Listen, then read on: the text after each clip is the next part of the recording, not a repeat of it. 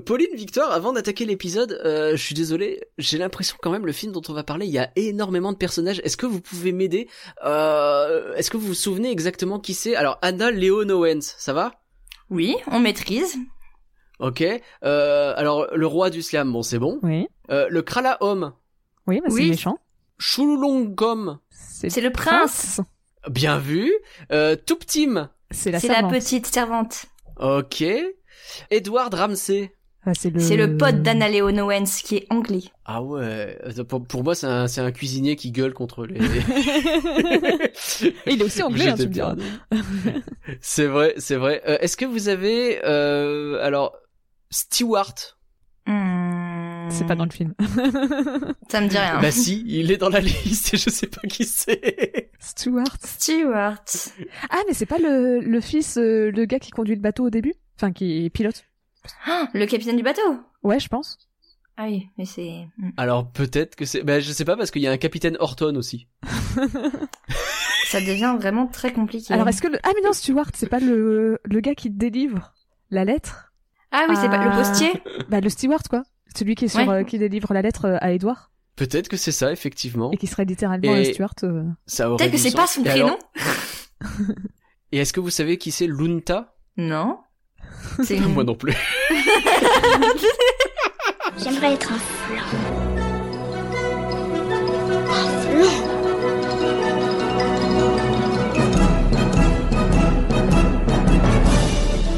Tout ça, c'est des trucs minables, c'est du flan. Vous laissez pas avoir À tous les coups, c'est du flanc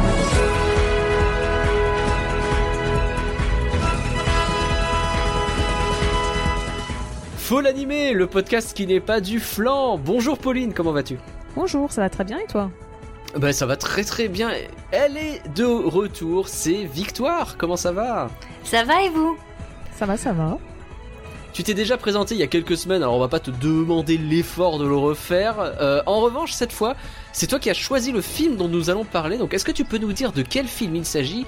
Et euh, ah, rapidement pourquoi ce choix? Et oui, alors il s'agit du film Le Roi et moi, réalisé par Richard Rich pour euh, Warner Bros. Animation. Alors, ce film, la raison pour laquelle je voulais en parler, c'est parce que c'est un film que euh, j'ai eu en VHS quand j'étais petite et euh, que j'ai regardé plusieurs fois alors que j'avais euh, 5-6 ans. Et en fait, en y repensant, je me suis dit que ce serait un film qui serait très intéressant euh, d'évoquer dans Flan, pas parce qu'il est très connu, parce que je ne pense pas que ce soit le cas, mais parce que c'est l'exemple typique de deux cas de figure. D'abord, celui d'un réalisateur qui a fait d'abord ses armes chez Disney avant de vouloir essayer de reproduire la recette Disney de son côté. Et sauf qu'il s'est sûrement rendu compte que la recette Disney, c'est pas seulement mettre des animaux mignons, des chansons et de la magie et des vilains sorciers. Ça ne fonctionne pas que comme ça. Ouais. Et ensuite, euh, parce que c'est un film donc que je disais, j'ai découvert en étant enfant, que je trouvais assez sympathique en étant enfant, même si bon, j'étais un peu snob, j'avais tendance à préférer les vrais Disney que les euh, les sous-marques. Euh, Oh, je pense qu'on mais- était tous un peu snob. voilà, mais j'aimais, bien quand même. Et en fait, c'est le genre de film où en fait, quand tu le revois 20 ans plus tard à l'âge adulte, tu te rends compte qu'il y a énormément de soucis et que c'est un film extrêmement problématique. Hmm. Donc, euh, donc voilà, je me suis dit que ce serait cool d'en parler euh, dans Flan euh, pour évoquer tout ça. On adore évoquer les problèmes. C'est parti, Mais on oui. décolle pour Bangkok euh, et pour Le Roi et moi.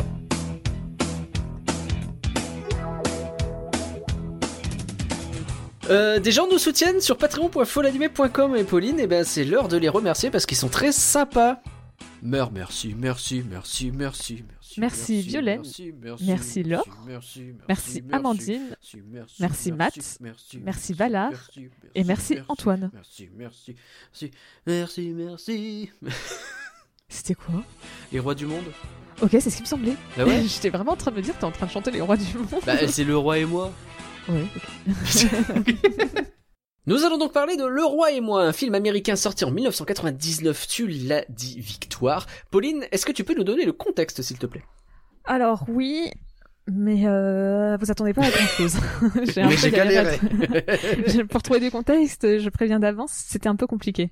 Ouais. Euh, donc, bah, Le Roi et moi, donc c'est une, une production pardon de Rich Animation Studio, donc euh, distribuée par Warner Bros, comme tu as dit. Et donc réalisé par euh, Richard Rich. Et donc c'est une, adaptation libre, et il faut bien insister sur le mot libre, de la comédie musicale du même nom, euh, qui est sortie en 50, euh, 51, c'est ça? En 51 sur Broadway et en 56 en film. Donc, Et qui est bien mieux référencé sur internet que le film de 1999 d'ailleurs parce que Ah oui. à chaque fois que j'ai voulu chercher des infos sur Wikipédia genre au pif sur des détails à chaque fois je tombais bien avant sur la comédie musicale je me rendais compte que ça correspondait pas du tout à ce que je cherchais. Et je me disais mais attends mais j'ai pas vu le bon film. Et en fait non c'est juste que Alors- j'étais pas sur la bonne page. le mot libre est très important dans cette...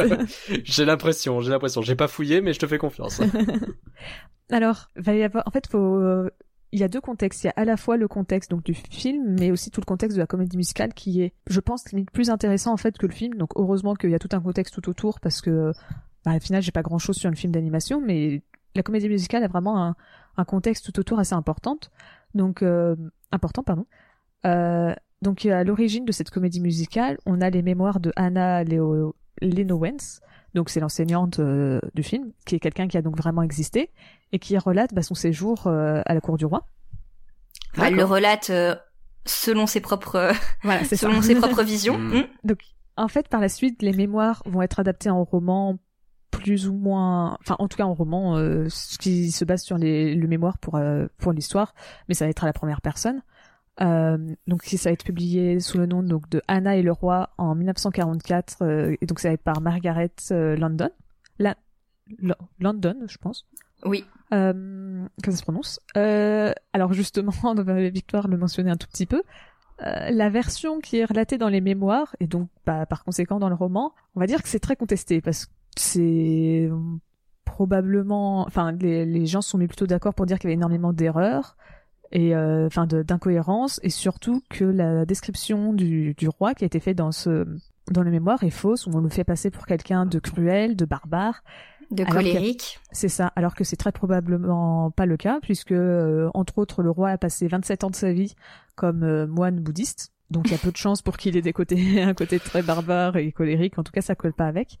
Ce qui fait ça que paraît très bizarre ouais. c'est ça. Donc il y a carrément des intellectuels thaïlandais qui ont décidé de publier une version plus fidèle du souverain euh, dans The King of euh, Siam Speaks.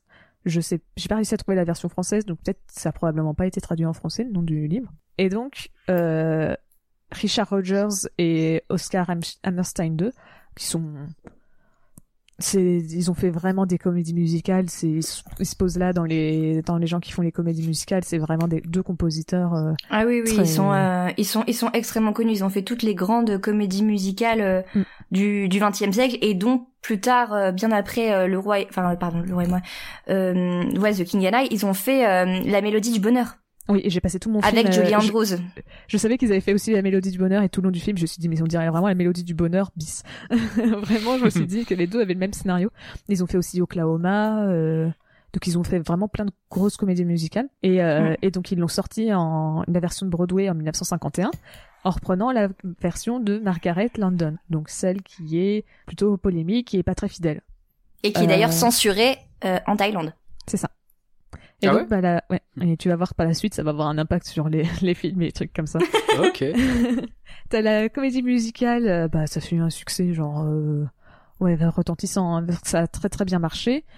Ça Ah bah tu mets des petits trucs racistes et des jolies chansons et les Américains ils sont fans. Hein Enfin, Ah bah c'est sûr qu'entre ça et Oklahoma, euh... ah oui bah oui Oklahoma. euh, si vous avez regardé, euh, moi j'ai découvert cette comédie musicale avec la série. euh, encore euh, sur Disney euh, waouh c'est du lourd hein. Mm. et euh, donc la comédie musicale elle a gagné des Tony Awards, la meilleure comédie musicale, meilleure actrice, donc c'était vraiment ça a très bien marché. Donc ils se sont dit parce que euh, les années 50 ça correspond à peu près au moment où les comédies musicales ça marche très bien au cinéma aussi, et donc bah ils vont l'adapter en film en 1956, c'est ce qui va être réalisé par Walter Lang, avec euh, notamment Deborah Kerr et Yul Brynner. Et euh, pareil, succès critique, euh, financier, euh, et il est nommé aux Oscars pour le meilleur film, la meilleure acteur et meilleure actrice. il a très très bien marché et bah, l'idée c'est de le laisser comme ça. Le film existe, la comédie musicale continue d'être adaptée de temps en temps sur Broadway.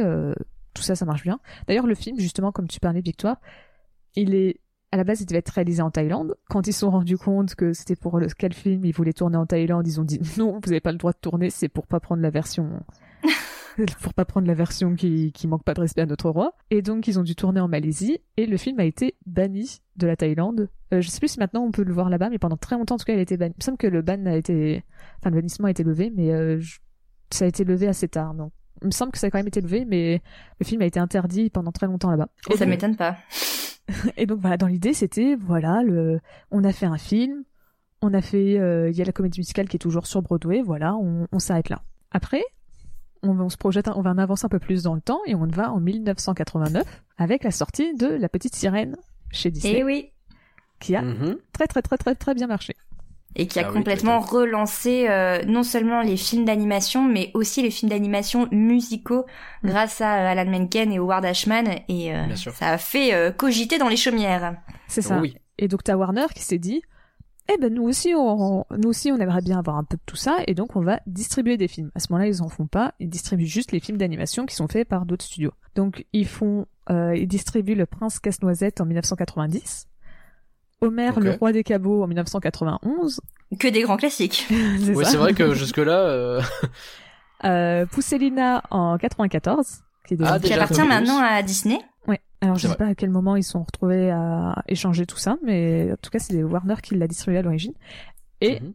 euh, Le Cygne et la Princesse en 1994. Ok. Signé- le Cygne et la Princesse qui est réalisé par euh, Richard Rich, donc le, le même réalisateur que euh, Le Roi et moi. Exactement. Et donc euh, à ce moment-là, en 94, donc il faut vraiment vous dire que, alors j'ai pas trouvé pour Le Cygne et la Princesse, il me semble que Le Cygne et la Princesse a plutôt bien marché, mais les trois oui, autres. bah il y en a même eu. euh, c'est ça. Il y en a. En fait, le Cygne et la princesse, il y en a eu quand même deux dans la foulée Ouais, entre que- euh, entre pour ça que je me dis que ça a 94 et bien marché. 98. Ouais. Hmm. ouais, ouais, et qui ont tous été réalisés par Richard Rich. Et d'ailleurs, si vous regardez sa fiche Wikipédia, il a continué à faire des films Le Cygne et la Princesse par la suite, y compris en, en 3D. Donc maintenant, les personnages ils sont même en CGI. Et euh, c'est euh, Le Cygne et la Princesse euh, versus les pirates. Enfin, il y en a un qui s'appelle comme ça, quoi. Ok. Lui, il a Donc, fait sa propre série de films. euh, c'est ça, il a fait sa propre franchise. C'est ça. C'est ça. Super. Sachant que Richard Rich, il a quand même fait ses bases, à- enfin, il a pris le métier d'animateur et de réalisateur chez Disney, Ouais. et il a réalisé, euh, j'ai un doute pour... Euh... Roxy Rookie. Ouais, il a bien réalisé Roxy Rookie, j'avais un doute sur s'il avait réalisé ou s'il avait juste animé, mais il a bien réalisé Roxy Rookie. Ouais. Et euh, Taramé le chaudron magique. Deux projets qui, euh, c'était compliqué chez Disney. ben, c'est- il y a euh, peut-être une raison pourquoi il n'est plus chez Disney maintenant. c'est parce que. Disney, après Tara- Taramé le chaudron magique, ils lui ont fait merci, au revoir. Bah Ah oui, ouais, il ouais. y a Méa qui en parle dans son dans son super livre euh, au cœur des chefs-d'œuvre Disney. Il y a Tout un tout un passage sur Richard Rich qui est très intéressant. Tout à fait. Ben ouais, on est littéralement à la période. euh, on a fait un rien que d'y penser en fin décembre, début décembre plutôt, euh, où on revient justement sur le livre de Mea avec lui et, euh, et sur cette période où c'est- t'as Esner qui débarque et qui devient le nouveau patron de Disney et qui du coup remet un peu d'ordre dans la partie animation du studio qui était vraiment c'était le bazar et euh, bah ouais l'une des décisions c'est que les vieilles équipes euh, qui étaient en train de se battre et tout entre les anciens et les nouveaux sur Roxy Rookie et sur Taram il a fait un peu de ménage dans tout ça quoi Ah, c'est surtout que Taram, euh, c'est comme c'était lui le réalisateur et que le film a fait un, vraiment un, un gros bide. euh, ouais Ah, il même l'a pris personnellement. hein. Ouais, c'est ça. Mm. Donc, euh, donc à ce moment-là, donc Warner, Warner, il décide de faire, euh, de chapeauter tout ça. D'ailleurs, en voyant que euh, le Roi Lion qui sort aussi en 94 et voir à quel point ça marche bien, Warner se dit tiens, je vais faire aussi mon petit business et c'est à ce moment-là qu'il décide de créer euh, euh, Warner. euh, Attendez, pardon, je sais plus le nom. Euh, Warner Bros Animation. Donc Mhm. euh, Ouais. le, stu- le studio de un studio d'animation pour à la fois continuer de de distribuer les films et en même temps produire leurs propres films. Donc c'est eux qui no- notamment vont faire euh, Space Jam ou euh, Excalibur, l'épée magique. Hmm. Et justement entre euh, euh, donc là ils viennent de ils sont en train de bosser à la fois sur Excalibur, l'épée magique. Il y a l'ancien réalisateur euh, du Cygne et de la Princesse. Et euh, en gros tous ensemble tous ces tous ces gens vont se retrouver et vont se dire bah tiens si on faisait un film tous ensemble euh, euh, Warner continue de bosser sur l'épée et l'épée Excalibur l'épée magique mais on peut faire on va donner à un autre studio euh, un petit projet et donc c'est le roi et moi et euh, et ils arrivent à convaincre euh, l'organisation de Roger et, euh, et Hammerstein donc c'est eux qui ont les les droits pour Les tous droits. les travaux bah, des, des, des compositeurs de que un, un film d'animation, ça serait un moyen, un super moyen. C'est De pérenniser ce grand classique. C'est ça, et de, de l'étendre aussi, de le faire découvrir à un nouveau public. Est-ce qu'il disait, bah voilà, c'est le, ce qui en soi est techniquement vrai. Le, le Mhm. format comédie musicale marche très bien avec celui euh, du film d'animation. Ah C'était oui, la première fait. fois que c'était que c'était fait d'ailleurs qu'un qu'une comédie musicale était adaptée en film d'animation. Donc c'était Mm. quand même assez euh, novateur euh, dans son genre. C'est ça. Mhm. En 98, donc un an juste avant la sortie du film, c'est révé- il est révélé que le scénario est un peu modifié, est légèrement modifié de la comédie musicale pour dans l'intérêt de la euh, de la famille et euh, que c'était plutôt des euh, que même même s'ils savaient que euh, ces changements pour rendre le film plus attrayant pour la famille, c'était un risque, mais ils se disaient que de cette manière, on va pouvoir enfin on va pouvoir faire découvrir à une génération plus jeune le spectacle et choses qui n'auraient pas pu des enfin ils n'auraient pas pu découvrir ce film en temps normal dans des circonstances habituelles puisque vraiment le film bah de base c'est il est très C'est c'est différent une comédie mu- voilà, c'est une comédie musicale déjà où il y a énormément de chansons et ça dure deux heures. Donc pour un enfant, c'est compliqué. Et en fait, il y a eu une interview du euh, d'un- d'une des têtes du studio de production Morgan Creek qui a produit du coup euh, euh, le film Le Roi et moi, euh, James Robinson, qui a dit qu'en fait pour lui le le roi et moi en dessin animé, ça a vraiment été fait pour euh, les trois ans et plus quoi. Le but c'est vraiment des enfants très très jeunes. Mm. Donc euh, Ah ouais, ça explique euh, beaucoup de choix euh, par la suite. Oui, et donc c'est comme, ça qu'on va se retrouver à avoir énormément de enfin va- il y a- donc il y a beaucoup de changements qui vont être faits donc le méchant euh, le l'homme pardon euh, qui euh, ça devient un sorcier avec des pouvoirs magiques Bien sûr. alors que normalement c'était pour ressembler un peu plus à Jafar je pense là où normalement à l'origine c'est juste un Un conseiller euh, c'est ça un conseiller qui est euh, qui est peut-être traditionnaliste certes mais il est absolument pas méchant il essaye pas de renverser le roi ou quoi que ce soit Il a pas de Euh, dragon. euh. c'est ça il, il fait pas de la magie il peut pas invoquer les les statues Les forces du mal. euh, les, les dragons des trucs comme ça Euh, Et c'est dommage d'ailleurs, je fais une petite aparté, mais c'est dommage parce que le, le Kralaum, je trouve qu'il fonctionne justement bien quand il fait des petites intrigues euh, en sournoise derrière le dos que plutôt que quand il s'amuse à faire apparaître des trucs. Quoi. Enfin, je, peut-être je parle déjà du film euh, trop tôt et je devrais pas. mais enfin, je trouve ce changement vraiment bizarre. Pourquoi il a de la magie? Il y a pas besoin. Tu vois. Mm. Mais oui, pareil, Oui. t'as tous les animaux. Bah, ça, pareil, on peut s'en douter. Moi, je me rendais bien compte que tous les animaux pouvaient pas être là dans le film de, enfin, dans la comédie musicale de base. Et donc, tous les animaux ont été rajoutés par la suite pour, euh, pour, C'est ça, euh, c'est pour l'élément mignon enfants, euh, euh, Disney. pour faire des blagues, des trucs comme ça.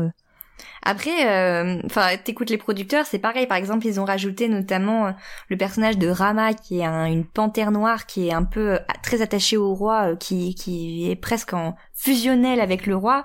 Et en fait, c'était voilà pour montrer euh, la, la force, la force du roi euh, par sa son imposante panthère.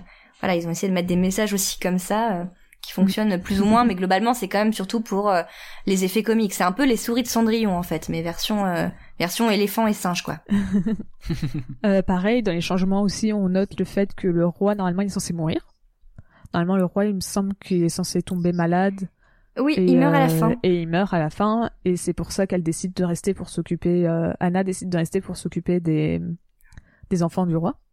Parce Mais il est surtout euh, normalement polygame, comme Oui. euh, dans pas mal de de, de royautés euh, Bah, en, en- à ce moment-là, mais Je trouve que ce dé- détail est resté un petit peu ambigu dans le film. Pareil, je vais pas trop rentrer dans les détails, mais parce qu'à un moment, euh, on voit que quand elle, Anna, elle arrive dans sa ch- chambre et qu'il y a plein de femmes tout autour, bah, on sait pas trop si c'est ses servantes si justement Alors- ça peut être ses femmes ou tu vois, je Je- sais pas alors, ce qui c'est. ouais, mais je crois que par contre la mère de ses enfants, enfin les ou les mères, hmm, enfin en tout cas je pense qu'en tout cas il est veuf de la mère ou des Oui, mères de contre, ses oui. enfants. Oui, Tu vois, enfin, en tout euh, cas, ça. La, la, ma- la maman n'est pas autour, donc euh, peut-être qu'il fait des choses euh, avec les, les servantes euh, qui traînent euh, qui traînent dans le coin, mais il est officiellement veuf. Oui, c'est vrai. Donc le film avait un budget de 25 millions de dollars Ok. Et en a rapporté 11 millions. Quand même, hein, c'est pas donné. Il en a rapporté 12. 11. 11. Ah, Enfin, un petit peu moins de 12. Allez, presque 12. Allez, 12 si on arrondit.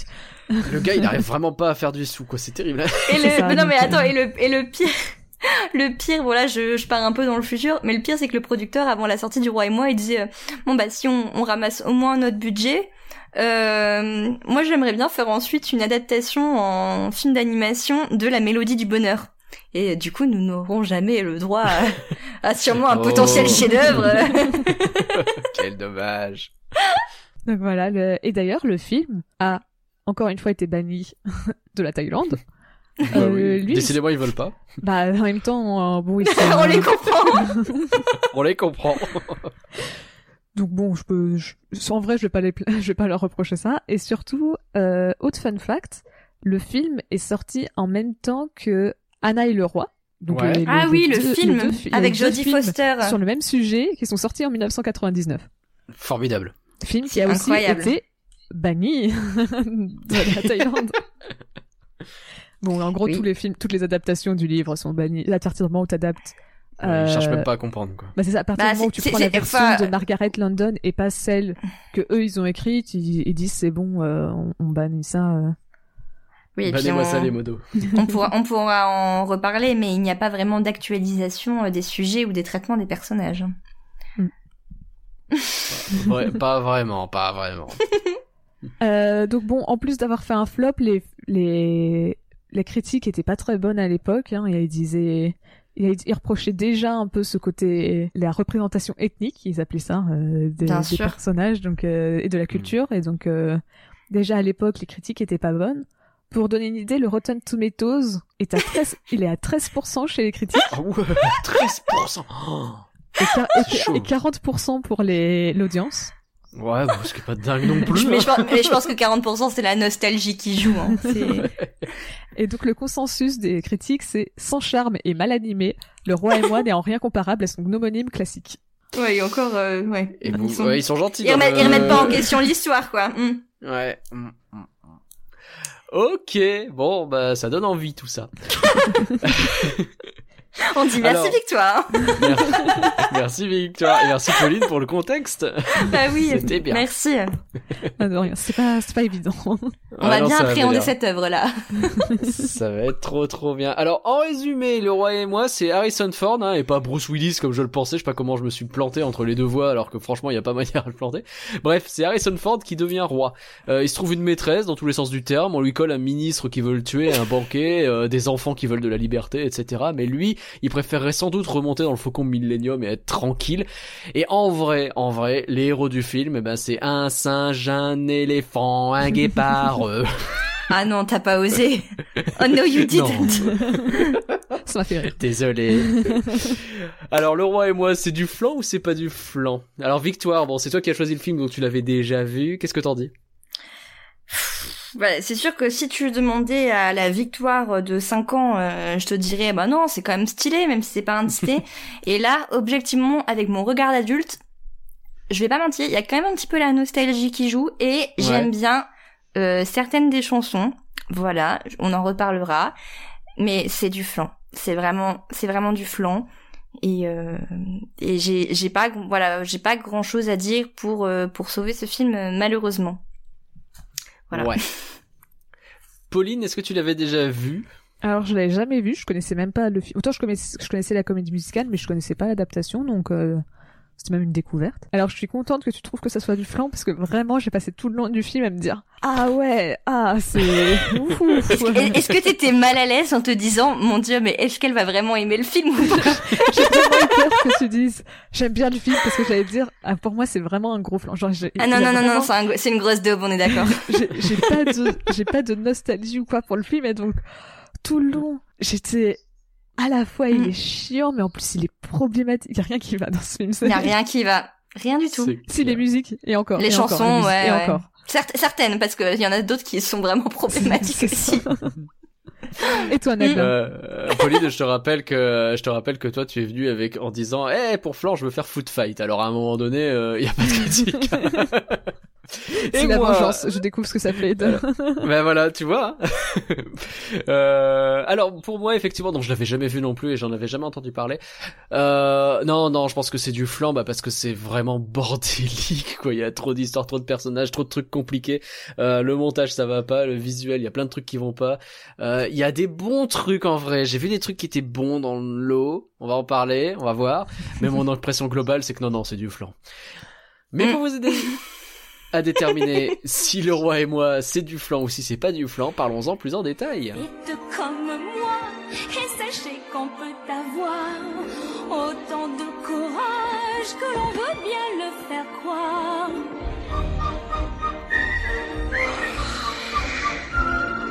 Autant de courage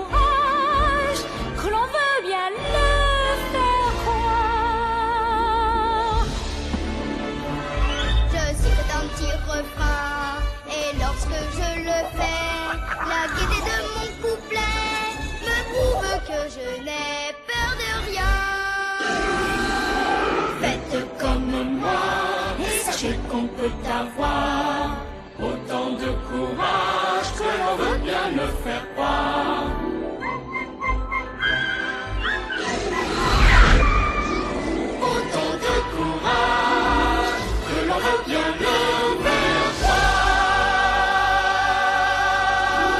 Juste avant d'attaquer le scénario, euh, on le sent juste que c'est un gars qui vient de Disney un petit peu, non Euh, Alors la typo Aladdin dès le début, le fait qu'il y ait Abu dans le film, le fait que toute l'ambiance, le fait qu'il y a une chanson Ce rêve bleu, etc. C'est moi qui rêve ou il y a vraiment un Ah, bail mais Aladdin? alors, non seulement tu ne rêves pas, mais figure-toi que pour la chanson dont tu parles façon ce rêve bleu, ils ont eu le culot de reprendre les mêmes doubleurs qu'Aladin et Jasmine en Mais VO. Je te jure que si.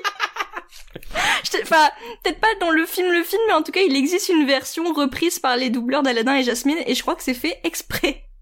Ah, Alors, Moi, je l'ai vu en. VO, mais comme je connais pas Aladdin en VO, je ne peux pas dire euh, les voix. Pour moi, c'était c'était des Mhm. gens lambda tout à fait inconnus pour moi. Peut-être que oui, effectivement, c'est des gens.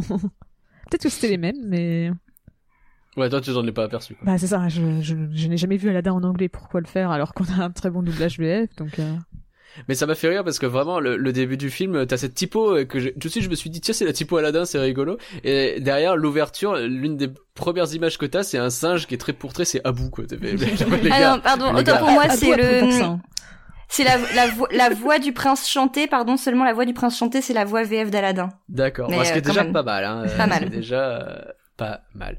Euh, sinon pour le scénario, euh, oh c'est bordélique, c'est bordélique. Bah alors, commençons depuis le début. Ouais. Donc ça commence sur un bateau et en fait euh, on voit une, une jeune femme mais pas non plus si jeune. Genre elle a plutôt 35-40 ans que, que la vingtaine, qui est avec euh, qui est anglaise, qui est avec son petit garçon euh, d'environ 10 ans et qui euh, affronte euh, les flots euh, déchaînés pour se rendre au Siam pour y être euh, maîtresse d'école. C'est ça. Voilà. Et euh, donc déjà, ça commence dès le début où euh, grosse tempête, euh, attaqué par un dragon, voilà, en toute J'ai simplicité. trouvé qu'il y avait énormément d'action dès le départ et moi sur le coup j'ai trouvé ça cool dans le sens où ah bah c'est bien on perd pas de temps quoi directement Et on met une petite chanson. popcorn, quoi. Alors moi, j'avoue que c'était presque l'inverse parce que j'ai cru que j'avais qu'il me manquait 5 minutes à mon film, comme c'était pas. euh, J'ai un peu eu du mal à le trouver. Je me Mm. suis dit, ça y est, la version que j'ai trouvée, il manque, le- il manque une partie. Il manque le début. C'est vrai quand tu balances ça là-dedans sans t'expliquer les bails et euh, t'es un peu paumé. euh, C'est ça, mais bon. t'as un gamin qui est, euh, qui a failli, qui risque de mourir, euh, genre, ça fait deux minutes, même pas deux minutes que le film a commencé, tu fais, ouais, c'est peut-être un petit peu rapide, genre, euh, calmez-vous. Oui, oui, c'est ça commence euh, tout de suite par euh, de l'action et une chanson. Voilà, euh, sifflote un petit refrain, ça nous dit aussi quelque chose. Ça, ça fait peut-être référence euh, à certains Disney, pourquoi pas Après, bon, comme, Et, toutes les, euh, comme, comme toutes les musiques viennent de, de la comédie Oui. musicale, en soi, j'ai pas trop envie de les bâcher Oui, oui, non, ça, mais bien sûr, mais la comédie musicale est sortie après Pinocchio, hein, rappelons-le. Oui, c'est vrai. Et Donc, oui. euh, et euh, Peut-être qu'elle s'est inspirée. Voilà. Et par contre, le dragon, j'ai trouvé que il avait vraiment très très mal vieilli visuellement. Oui. J'ai l'impression qu'il est fait en, en ordinateur, non? Non, je suis pas sûre. Il me semble quand Vous même avez que pas eu cette impression? Moi, j'ai eu l'impression que c'était de la 3D mais dégueulasse, un peu comme l'hydre la 3D d'Hercule, tu vois. dégueulasse, il y en avait dans le film, mais là, ça Il m'a... y en a, ça on est Il y en a. d'accord. bah, là, si c'est de la 3D, ça allait, elle s'intégrait pas trop mal. Par Ouais, contre, il est pas très joli. Hein. Il est vraiment pas Mm. beau. Ouais, il est moche. Mm. Voilà. Et en plus, on sait même pas trop exactement d'où il vient. Enfin, si on le voit tout de suite le, Bah, en le fait, on- méchant on devant comprend que c'est une son illusion miroir. ou quelque chose comme ça. C'est Ouais. genre, il a pris la tornade, euh, enfin, la tempête en arrière-plan. Et il a utilisé, je sais pas, les nuages ou quelque chose. Parce qu'il dit que de toute façon, c'est un maître des illusions. Donc, est-ce qu'il a pris la, la tempête pour transformer les nuages en, en dragon ou quelque chose comme ça? Mais même ça, c'est pas hyper clair parce que du coup, si c'est un maître des illusions, il fait apparaître des trucs. Moi, je comprends dans la scène de fin là où il se barre et où il y a plein de monstres qui se mettent sur leur chemin et qui les obligent à faire demi-tour que lui, il est capable de créer des genres de mirages, quoi, des illusions littéralement. Mais là, ce dragon, euh, enfin, il crache des flammes qui ont l'air d'être bien bien réelles, quoi. Ouais, et puis le Kralaum, en plus, euh, comme t'as, enfin, t'as pas trop d'introduction, donc du coup, tout de suite, il est en mode gros hater et en fait t'as pas encore trop compris euh, pourquoi exactement euh, t'as l'impression qu'en fait et du coup c'est ça aussi qui rend déjà le message problématique dès le début t'as vraiment l'impression que c'est le vieux conservateur qui refuse de voir la modernité et l'Angleterre et la civilisation euh, venir dans son pays traditionnel et du coup tout de suite tu te dis bah en fait c'est quoi ses motivations à part le fait qu'il veut juste pas de modernité ou je sais pas quoi chez lui tu vois? Déjà du coup il y a double message problématique par rapport à lui et par rapport à elle du coup le personnage d'Anna Leon Owens qui a vraiment euh, un- une diction parfaite qui est anglaise qui est cultivée machin et qui elle vraiment représente the white savior euh, la, Ah, la sauveuse blanc terrible. du, blanche du film qui va apporter vraiment voilà la culture à ce peuple d'analphabètes et de euh, brutasses Ah, on est sur une Voilà. colonisatrice 2000, hein, euh, qui en plus a un caractère de merde, si vous voulez mon avis. ah, je veux ma maison. Ouais, ça va, calme-toi. Ah oui, non, mais ça. Euh, Bon, on en reviendra. Mais après, ça. Mais après aussi, un autre truc. Parce qu'il y a quelque chose qui m'a intrigué parce que je me suis dit, ok, la musique, euh, donc je sais pas ce que c'est. Est-ce que vous l'avez dit qu'elle s'appelait comment en français déjà? Euh, je sifflote un petit refrain Voilà, je sifflote un petit refrain. Euh, je me suis dit, mais attends, ça, c'est pas du tout bien. Genre, ça a aucun sens pour laquelle elle se retrouve à chanter ça, alors qu'il y a un dragon qui est en train de l'attaquer. Je trouvais que c'était vraiment très mal fait. Et donc, je suis allée Oui. regarder dans la comédie musicale comment ça passe. Et dans la co- comédie musicale Broadway ou le film, c'est, elle sifflote un petit refrain pour se, don- pour se donner euh, du courage avant d'aller parler au roi. Ce qui est Ah pas bah la oui, même chose. rien à je peux voir. affronter un dragon.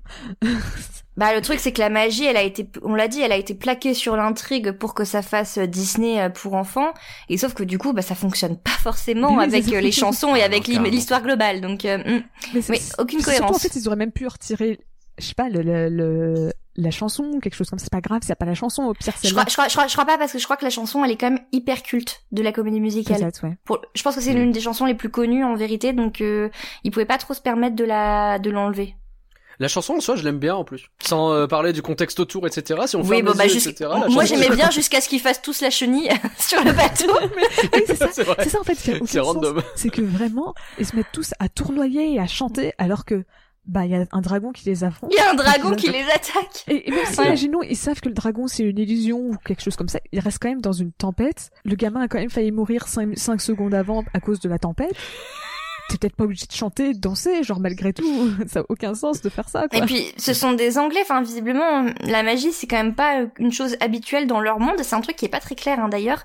Mais euh, ils ont l'air quand même d'accepter hyper vite le fait que oui, t'as une illusion et que ce soit magique.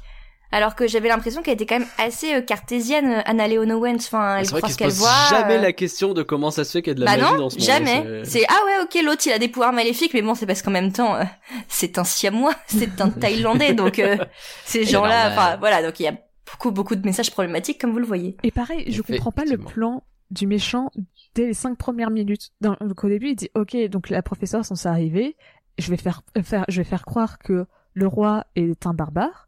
Comme ça, euh, ils vont le détrôner et c'est moi qui prendrai sa place. Ok, soit, pourquoi pas. Hmm. Alors pourquoi, Ouais, c'est un peu un scar, hein. pourquoi il envoie un dragon pour tuer ou effrayer Anna et donc faire en sorte qu'elle n'aille pas sur l'île, enfin sur l'île, C'est sur peut-être- le, en- dans royaume. C'est peut-être pour la déstabiliser ou pour tout de suite qu'elle se dise que le Siam c'est un pays étrange et euh, maléfique et pour la mettre tout de suite dans un sentiment d'insécurité. Ouais, mais si elle avait fait demi-tour, il aurait eu l'air con. Hum, c'est clair. Ah bah ça. euh. Ah, j'avais pas pensé à ça, dis donc. Qu'il la voit partir au loin. Mais non, revenez, ça va, c'était moi. c'était juste un tour de magie, regardez, c'est chouette, non? Et euh, Ouais. c'est aussi l'occasion de découvrir euh, le petit euh, sous-fifre euh, du Kral à homme qui s'appelle Maître, Rikiki. Rikiki. Ouais. Formidable. Alors, euh, le, euh, son- là, vraiment, vraiment, il m'a vendu du rêve. Alors déjà, il a un petit peu une voix française qui est euh, asiatique de Michel Leb, un peu. Hein, Ouais, j'ai eu la même j'ai eu la même en anglais. Ah, et par contre, moi, formidable. c'était pas un petit peu. Hein. Je sais pas pour vous si tu dis un petit peu pour être euh, gentil envers le doubleur ou si c'est- c'était un petit peu, parce que moi c'était un bon Mais accent. ça dépendait des scènes. Ouh. Je pense qu'il y a des scènes où il oublie de faire son accent en fait. c'est ce qui peut arriver, tu vois.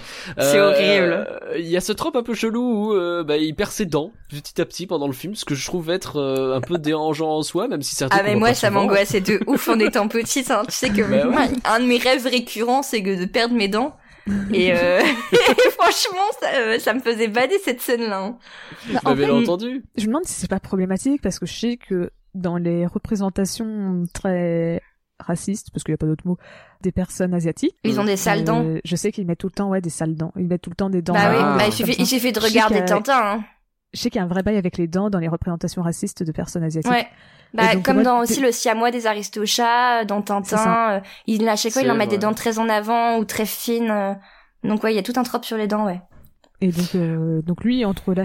Vraiment, j'ai noté... euh, j'ai noté... Ah ouais, ah ah ouais, entre l'accent et les dents en avant, yikes Il est parfait. hein. Enfin, vraiment, on est content de le voir. Et alors, il y a un bon côté quand même, c'est qu'il nous met en garde contre les effets néfastes du surbrossage de dents. C'est vrai qu'on n'en parle pas suffisamment dans les films d'animation. Et du fil dentaire. du fil dentaire également, etc. Il y a une fois où il m'a fait marrer quand même, mais le pire c'est qu'en VF ça marche pas trop trop bien la vanne. Euh, c'est euh, quand euh, le, le, le grand méchant lui dit de prendre une lettre et qu'il répond bah P comme promotion et qu'en fait non il voulait dire non on prend une lettre genre va écrire une lettre s'il te plaît tu vois et bon, allez cette blague je me suis dit elle passe tu vois mais c'était vraiment euh, Hmm, bon, c'est c'est quand même un peu bas de gamme comme blague, quoi. Même toi, tu euh, fais mieux, Nagla. même moi, oh là là, ça, je sais pas. hein. bon, ça c'est Maître Rikiki. Euh, on peut parler aussi d'un autre personnage qu'on rencontre assez vite et qui pour moi ne sert à rien. C'est Louis, le gamin. Ah bah, c'est le premier personnage présenté du film, mais oui... Euh... Bah, euh, c'est-à-dire que- À part être content quand il y a un type qui se retrouve épinglé à un mur avec des poignards et euh, il dit ah c'est chouette vous êtes épinglé au mur avec des poignards et c'est quoi son problème? Je vois pas à quoi il sert en fait. Ah, il est chiant. Il Voilà, est complètement chiant. J'ai noté Louis sert à quoi Point d'interrogation, point d'interrogation, point d'interrogation. voilà, on est d'accord. Ouais, non, il est un peu, euh, il est complètement relou et c'est vrai qu'en plus, il sert pas à grand chose. Je pense que c'est un peu pour l'identification, j'imagine. Euh, C'était, il fallait mettre euh, un enfant, euh, un enfant blanc et blond surtout parce que bon, on va quand même pas s'identifier aux enfants euh, du roi du Siam, mais euh, Bah, faut mm. pas déconner. Alors attends, je vérifie ce que je dis. Mais il me semble qu'il est dans la hum, comédie musicale de base, euh, l'enfant. ah ouais, parce qu'il a même pas de chanson trop à lui en fait en plus. Hein. C'est pas comme si et il fait pas particulièrement avancer Oui, c'est ça. l'histoire. Son, son- Ah, alors, bah, je sais pas quel rôle il a dans la comédie musicale de base, mais en tout cas, il a bien, un- il a bien un enfant. à- elle, elle vient bien avec son enfant, qui s'appelle déjà Louis. D'accord. En tout cas, euh, parlons d'un personnage un peu plus intéressant quand même, le roi du Siam, donc euh, Mongkut. Le roi. Alors, ah, lui, euh, il est Plus formidable. Alors, intéressant, j'ai envie de dire quand même que c'est vite fait dit, hein, parce que je trouve qu'il y a Oui, vraiment oui, pas oui, un personnage qui est bien écrit. C'est dans- à dedans. à l'échelle, à l'échelle du euh, film, à l'échelle du film. Il est un peu mieux que le Alors- reste, quoi, mais c'est- ils sont tous un peu euh, unidim- unidimensionnels. Hein. Ils sont pas. euh, Disons qu'il est un peu plus euh. important pour l'intrigue. Si alors j'ai envie de dire euh, quoi, quoi, quoi? Euh, et autres, euh, mais quel euh, embrouillassement, euh, Etc., etc., etc. Alors ils lui ont mis des trucs qui au bout d'un moment, je dois reconnaître que j'avais des rires nerveux à chaque fois qu'il faisait le con, et que comme il est vendu en plus par un, euh, un Richard Darbois qui est toujours impeccable, euh, ben, ça, ces petites mimiques vocales, elles fonctionnent, tu vois, genre il, il, il me fait rire le, le quand il s'amuse à à dire à l'instit euh, il faut il faut que ce soit lui qui ait les idées ça peut pas être quelqu'un d'autre et quand il dit à l'instit euh, à l'instit vas-y dis-moi les dites-moi les idées que vous avez comme ça je peux dire oui ça c'est voilà c'est une bonne idée vous avez bien deviné quelles idées j'avais en tête etc et euh, Notons aussi qu'il ne ça, parle mais- pas très bien, enfin qu'il n'a pas une grammaire euh, parfaite, contrairement à Anna Leon Owens. Donc pour bien Ah, montrer bah. que lui, euh, c'est l'étranger qui ne maîtrise bête. pas le langage. Voilà, donc euh, s'il se trompe dans ses mots, il dit embrouillassement. euh, il apprend le mot etc. euh, il en peut plus. euh. c'est ça Mm. mais c'est c'est le côté terrible en fait c'est que du coup tu fais un ressort comique d'un truc qui en réalité est hyper problématique quoi Oui, C'est- oui. Ce n'est pas du tout drôle, c'est du rire nerveux, hein, s'il vous non mais c'est chaud Encore une fois, je sais pas comment vous c'était donc en, en VF, mais parce Ouais. que vous parlez du etc et tout, donc il y a bien sûr en, en VO. En VO, vraiment, il faisait pas des phrases, bah anglaises parce que je vais dire française, mais non, c'est pas français, c'est sûr. Oui, c'est pas grammaticalement correct. Ouais, c'est ça. C'est vraiment Ouais, des phrases. euh, il oubliait le sujet, des trucs comme ça. Il mettait pas les mots dans le bon sens. euh, Oui, plus en que- français, ils font ça aussi, ouais. Il y avait un peu plus que juste le gimmick du etc. euh, c'était vraiment très prononcé le fait. euh, et sachant qu'il aussi il avait un, accent, euh, un petit accent aussi euh, Ah. en anglais. Nickel. Un petit peu. Ap- après, euh, après, et le pire, c'est que c'est aussi un truc qui m'avait choqué parce que moi, du coup, je l'ai vu qu'en français, mais j'ai regardé le casting, euh, le casting euh, du original. Ce ne sont que des Américains blancs. Ils ont même pas fait l'effort quand même d'aller chercher euh, quelqu'un qui a vaguement des origines thaïlandaises. Enfin, Attends, t'as regardé le casting original du film déjà Parce que là, on peut du dire. film d'animation, ouais. Parce- Non, je parle même du vrai film parce qu'on peut toujours dire que dans le film d'animation, il y a un débat sur, bon, c'est un, je vais clairement pas lancer dedans, sur est-ce que c'est grave ou pas parce qu'on voit pas les personnages, mais même dans le film Mm. de base de 56, où c'est un film où tu vois les acteurs, là, il y a même pas un seul, c'est que des blancs, ou- enfin, que des, que des américains. Même, pour un- le roi de, de Siam, ils avaient pas pris un, un cas, acteur un peu. Il, euh, il aurait peut-être, euh, attends, je sais plus quelle originalité il a, mais je sais que, quelle origine il est, mais je sais que c'est, il y a pas un seul, euh, il y a vite Ah fait non, dans non, les, il y a vite fait dans les figurants des, des personnages Non, asiatiques et c'est même pas thaïlandais. Après, voilà, le film d'animation est sorti 40 ans euh, après euh, le, le film euh, Oui. Oui. en live action et voilà, c'est une erreur qui, enfin, Voilà. un, un L'original, problème qu'ils n'ont même pas 50, quoi, corrigé. L'acteur qui fait le roi, il est un mélange euh, russe, américain, suisse, mongol. Nickel. Exactement dans le truc. On a fait tous les pays du monde sauf le bon, c'est con. je veux dire, le pays le plus proche, c'est quand même la Mongolie. Quand tu sais que c'est la Mongolie le plus proche, tu fais. Ouais, c'est pas à côté, hein. Ouais. Regardez Ouais, c'est pas non plus à hein. côté, ouais. Non. Bon. Très bien. Ouais. Euh, en plus de ça, c'est c'est euh, génial. Je suis ironique dans le sens où c'est un personnage qui est quand même assez comique et en même temps hyper cruel. Ah oui. Euh, Et puis il est hyper type, euh, caractériel. qu'on la fouette jusqu'à mort. Ah ouais, genre ok, très bien. Euh, Bah, et puis même au Je- début, enfin, il lui dit, euh, enfin, il dit à Anna en mode, euh, elle, elle est là en mode, je suis votre maîtresse d'école, et lui il est là, vous êtes ma servante. T'as envie de dire, ah oui d'accord. et euh, voilà, en plus il a pas du tout respecté ses vœux. Elle voulait avoir euh, sa propre maison en dehors du palais. Lui il l'a mis dans les appartements euh, royaux. Bon, elle est pas non plus à plaindre, hein, mais bon, elle en fait tout un, tout un steak. Enfin, alors, faut qu'on m'explique pourquoi elle est autant énervée sur ça. Ok, il a brisé une promesse, c'est Mais parce que elle est anglaise et occidentale et qu'on valorise l'indépendance, d'accord? On ne se soumet pas à la monarchie à part quand c'est la reine d'Angleterre. Voilà. Ah oui, parce que vraiment tout le long du film, je fais, mais, mais respire, genre autant que tu t'énerves sur certains trucs, mais genre vraiment à l'entendre, son plus grand crime, c'est de pas lui avoir redonné une maison. Alors que Après, moi- le fait qu'il reçoivent des femmes en cadeau, bon, ça, on s'en fout. Enfin, tu sens que ça l'énerve deux secondes. Genre, Alors euh, euh, ouais. Moi c'est c'est le truc. Alors pour le coup voilà c'est euh, c'est encore le côté euh, quand quand j'avais euh, quand j'étais petite. Mais quand j'étais petite j'aimais plutôt bien ce personnage d'Anna parce que c'était un des rares personnages avec euh, qui euh, qui s'énervait, qui était vraiment caractériel en tant que femme. Ah oui, mais en soi, Voilà, dans les dans les films d'animation. Donc euh, voilà, je je dis pas ça. Son personnage reste extrêmement problématique. C'est clairement un, un personnage de colon en fait qui est là euh, Mm. dans ses terres, etc. Il y a pas de souci. Mais euh, moi, je me souviens que ça m'avait vraiment marqué quand j'étais petite le côté euh, qu'elle soit caractérielle, qu'elle s'énerve, qu'elle claque des portes. euh, mais, mais je me même dis ce côté, waouh. mais même ce côté caractériel, je trouve qu'elle l'est pas pour des bonnes raisons. Oui non. Euh, Tu vois, Ça, on est tu vois, ça qui m'énerve, c'est que, ok, elle pourrait être caractérielle et, et trouver que le, le roi, il y a des trucs qui vont pas, parce que on pourrait dire que oui, techniquement, il y a des trucs qui vont pas. Mais genre, pourquoi elle s'énerve pas du fait que, bah voilà, il a reçu une fille comme cadeau Ah mais elle s'en énerve. Ouais, mais elle s'en s'énerve énerve- contre elle s'en ça. énerve avec un tout petit peu. Tu vois que tout le long du film, elle te rabâche tout le temps sur la maison qu'elle a pas eue. Au lieu de te parler de la fille qu'elle a eu en cadeau ou des trucs comme ça. Que, Oui, elle reste cadeau, euh, assez focalisée sur ses propres problèmes et puis même elle, elle, elle, enfin, elle s'émeut de, parce que donc il y a une scène au début du film où euh, elle se trouve dans la salle, euh, la salle du trône et en fait le roi reçoit euh, des sujets parce qu'à à l'époque l'empire du Siam, voilà, il est, ça, comprenait pas seulement la Thaïlande, ça comprenait aussi, euh, enfin ils avaient plus ou moins assujetti, si je me trompe pas, enfin ils avaient quand même une autorité sur les pays autour et notamment la Birmanie. Et, et donc il reçoit une jeune birmane en cadeau tout petit au début du film qui doit être qui lui est offerte pour être sa servante ou pour être. Sûrement plus que ça mais euh, voilà ce, n'est pas enfants. très voilà c'est un film pour enfants Bah, Dans la version, euh, dans la version euh, euh, de la comédie musicale, c'est une concubine. Hein. C'est pas une servante, Vo- c'est une concubine.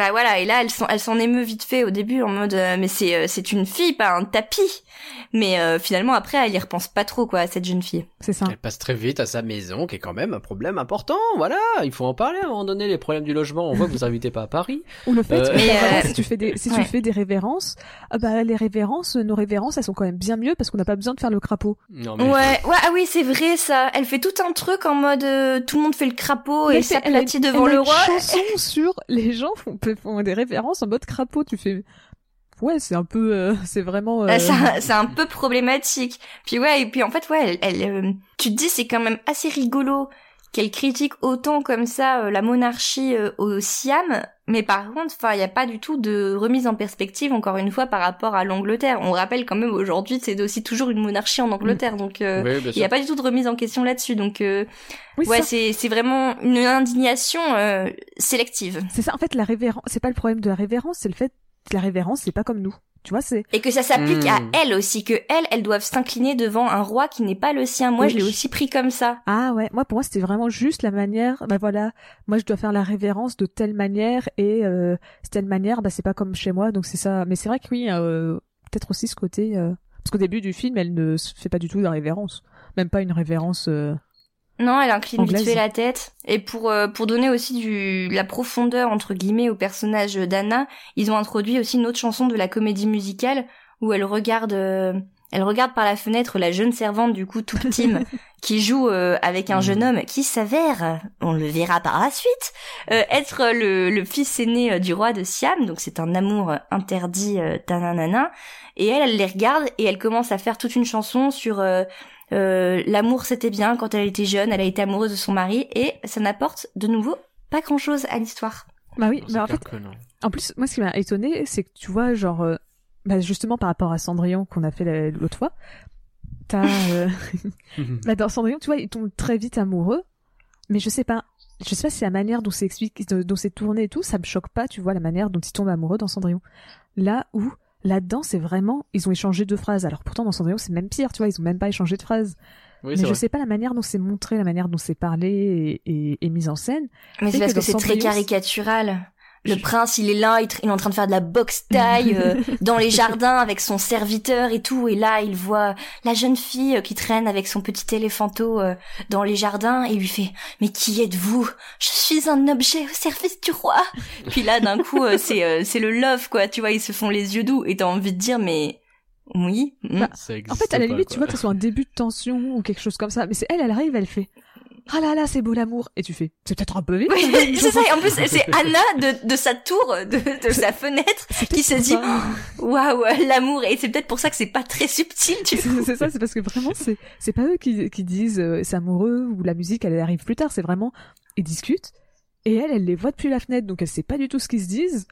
Parce que la fenêtre, en plus, elle est fermée. C'est même pas une histoire de ils ont crié, même si c'est même pas possible, mais parce que c'est censé être un amour secret. Mais c'est même pas un bail du genre ils ont crié et elle l'a vu. C'est la fenêtre sont fermées. Elle entend probablement rien et elle voit deux personnes, un mec et une fille, et elle dit ah franchement l'amour, Ah, C'est l'amour, beau, c'est hein. chouette. les amours de C'est rigolo, tu... c'est rigolo que tu dises que qu'il a bossé sur Rox et Rookie parce que cette scène elle m'a beaucoup fait penser au... à la... la hibou qui chante quand Rox et Rookie euh, qui chante quand on est Ah, deux copains et qui les regarde un peu de haut comme Ah, ça, ça me fait oui. un peu penser au même truc. Et d'ailleurs, la hibou, enfin le, la chouette, elle refait aussi la même chose pour Rox et euh, et euh, Vixie. Oui, c'est ça. Oui, donc vrai, euh, tout à fait. donc oui, donc il y a un côté ça. Et par contre, on n'est pas dans un Disney encore une fois parce que dans cette fameuse scène, à un moment, il y a un gros plan sur le visage de Tout Tim qui fait des yeux énamourés euh, au prince en mode Mm. waouh comment t'es fort. Et l'animation est vraiment pas très jolie. Alors, on va en pas de l'animation, mais bien ouais, ouais. Il y a, il y a deux, trois problèmes. Juste pour terminer sur l'instit, moi, elle m'a fait penser à Mary Poppins aussi pas mal. Eco Plus, hein, évidemment. mais euh, sa façon qu'elle a euh, de débarquer, de dire à tout le monde quoi faire, d'être très, d'avoir Oui, son caractère et euh, de chanter assez régulièrement pour, euh, pour, euh, bah, ne serait-ce que pour apprendre des trucs aux gosses, mais pas que. Oui, Euh, ah, ah, ah, parlons de cette scène, ça c'est très rigolo. Donc elle est quand même embauchée pour être maîtresse d'école, elle fait euh, la classe à tous les enfants euh, du roi et en fait elle se rend compte très vite qu'ils ne se sont jamais sortis du palais. Ouais. Et euh, parce que voilà, ils vivent un peu en, en vase clos et donc ils ont jamais été à la rencontre de leur sujet. Elle les emmène au-delà des portes du palais alors que c'est interdit. c'est encore elle leur très fait Aladdin, une- ça d'ailleurs. Voilà, elle leur fait une chanson Mieux vous connaître, ça s'appelle la chanson. Ouais. Et en fait, elle leur explique à eux-mêmes leur propre pays. C'est quand même Je sais formidable. pas si vous avez remarqué, en mode, eh viens, je vais t'offrir un monde, c'est le tien, tiens, je t'explique tout comment ça se passe chez toi. Et en plus, Ça, j'adore. cette musique qui est malgré bon le fait qu'elle soit un peu euh, voilà problématique, elle est cool. Mais purée, pourquoi l'avoir coupé Enfin, pourquoi avoir mis en gros plan dans cette musique les blagues? Pourquoi c'est le singe et euh, et le, le Et Maître Rikiki. Maître Rikiki. Ouais, J'ai j'ai pas son nom à chaque fois. Euh, pourquoi c'est eux le- l'intérêt de cette scène? Genre, Mais parce qu'on va quand même pas te montrer des vrais, euh, des vrais Thaïlandais. On s'en bat les couilles de ces gens-là. Enfin, on t'a déjà montré des rizières. euh, C'est déjà pas mal. mais parce que Ils ont des petits chapeaux. moi, moi, je fais dégager ça, putain. Moi, je veux voir les personnages qui évoluent. Moi, je veux voir. C'est une musique qui est censée leur montrer. Voilà, on avance leur scénario, on avance, euh, on leur donne plus de profondeur aux personnages. Pas montrez-moi ces personnages qui gagnent de la profondeur au lieu de me montrer les, les trucs qui devraient être en arrière-plan. Genre, Non, mais ils clair. sont tout confondus. Ce qui est censé être en arrière-plan est au premier plan et vice versa. Genre, tu fais, mais les gars. Et ça donne un montage épileptique. euh, Peut-être qu'on peut parler de- du montage euh, rapidement, mais euh, le- je trouve que c'est un truc qui revient assez souvent dans ce film, avec des fois des, des périodes de montage où c'est vraiment très mal fait. D'ailleurs, il y a des problèmes de freeze frame à certains moments où Mm. l'image s'arrête, se, se freeze complètement, on comprend pas trop avant une transition. Mais euh, mais sur cette chanson notamment, c'est très très visible.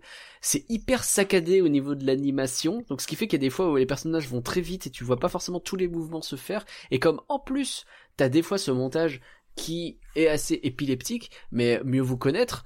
Les visuels sont assez jolis, en tout cas il y en a, mais ça passe hyper vite. Comme en plus t'as les gags de l'autre qui se mettent, etc. euh, au milieu, euh, mais mais tu je, je chope mal à la tête à essayer de suivre ce qui se passe quoi. Non, je suis Bah, c'est vraiment dommage, ouais. Il y aurait, enfin, ça aurait vraiment été pour le coup l'occasion de faire une vraie séquence sur, euh, voilà, sur un village, euh, un village de Thaïlande pour essayer de de montrer la culture, chouette. mais ils montrent juste, euh, ils montrent juste vraiment, voilà, quelques rizières, euh, quelques mecs euh, qui font de la boxe taille et ou d'autres qui font du riff, enfin, des trucs comme ça.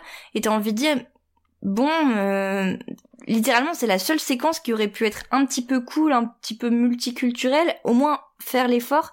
Et là, ils se sont dit, non, ça va être chiant pour les enfants. Enfin, j'imagine, j'espère que c'est ce qu'ils se sont dit. Ça va être chiant pour les enfants. Et, euh, et du coup, mettons euh, le singe et, et le sidekick rigolo. Et c'est... Surtout que dommage. je suis pas d'accord sur ça parce que tu vois les, enfin, je prends mon expérience. euh, Après, j'ai toujours été fan de comédie musicale, mais je pense que quand j'étais gamine, peut-être c'était surtout les, les images qui m'accrochaient. Mais tu Mm. prends les Disney, les Disney ont toujours très bien réussi à faire de leur musique visuelle, à rendre les musiques euh, visuellement attrayantes. Puisque justement, quand j'étais petite, c'était les musiques que je mettais en boucle sur. euh, quand je regardais mes cassettes, mes DVD, c'était tout le temps ça que je mettais en boucle. Ouais. Les, musiques, c'était que ça que je me passais, que je me passais, parce que c'était justement le moment où ils, pou- ils pouvaient faire euh, plus de folie, être plus imaginatif, et donc se dire, bah non, la musique, ça va pas être intéressant, on va mettre les personnages pour faire des blagues. Je me dis, mais en fait, vous avez même pas foi en votre film. Vous faites une comédie musicale et vous avez pas foi aux musiques.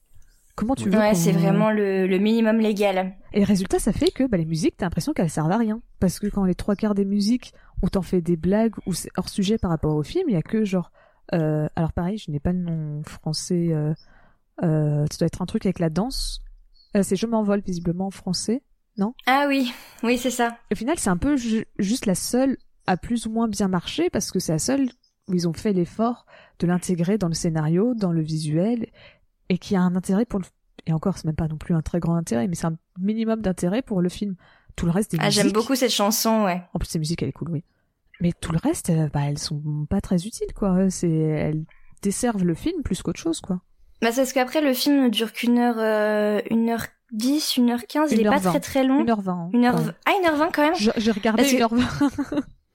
Parce que, en fait, le truc, c'est que il y a quand même plusieurs intrigues, on l'a dit, euh, dans, dans l'histoire. Enfin, il y a vraiment euh, beaucoup de choses qui se mêlent. Il y a à la Ouais. fois le Kralaum qui veut piquer le trône du roi. Il y a euh, euh, Anna qui veut, euh, qui veut ses trucs pour elle, qui les a pas, donc qui se bat un petit peu contre le roi du Siam pour obtenir gain de cause. Mais en même temps, il y a un petit Et peu un jeu. euh, voilà, qui a un, et, mais il y a un petit jeu qui se joue entre elle et le roi de Siam, un petit jeu de séduction. Et Mhm. euh, en même temps, elle essaie d'éduquer les enfants, mais euh, elle les édu- elle veut les éduquer, euh, elle veut leur dire que ah oui parce qu'ils croient tous aussi que le Siam est le centre du monde et qu'il y a rien en dehors. Et donc Bah elle oui. leur dit euh, bah non, euh, bande d'imbéciles, oui. s'il y a pas que le Siam euh, au centre du monde. Mais ça, ça Là, me c'est- fait là, rire, mais je me suis dit, c'est des Américains qui ont écrit cette phrase, franchement. Ah non mais abu- abusé, abusé, alors que les Américains sont quand même les premiers à ne pas voir euh, en dehors de leur pays. Bref, C'est Ne vraiment, s'attendant c'est pas vraiment, je me là-dessus. suis dit, euh, c'est ça, c'est vraiment le truc, c'est l'hôpital qui se fout de la charité, quoi.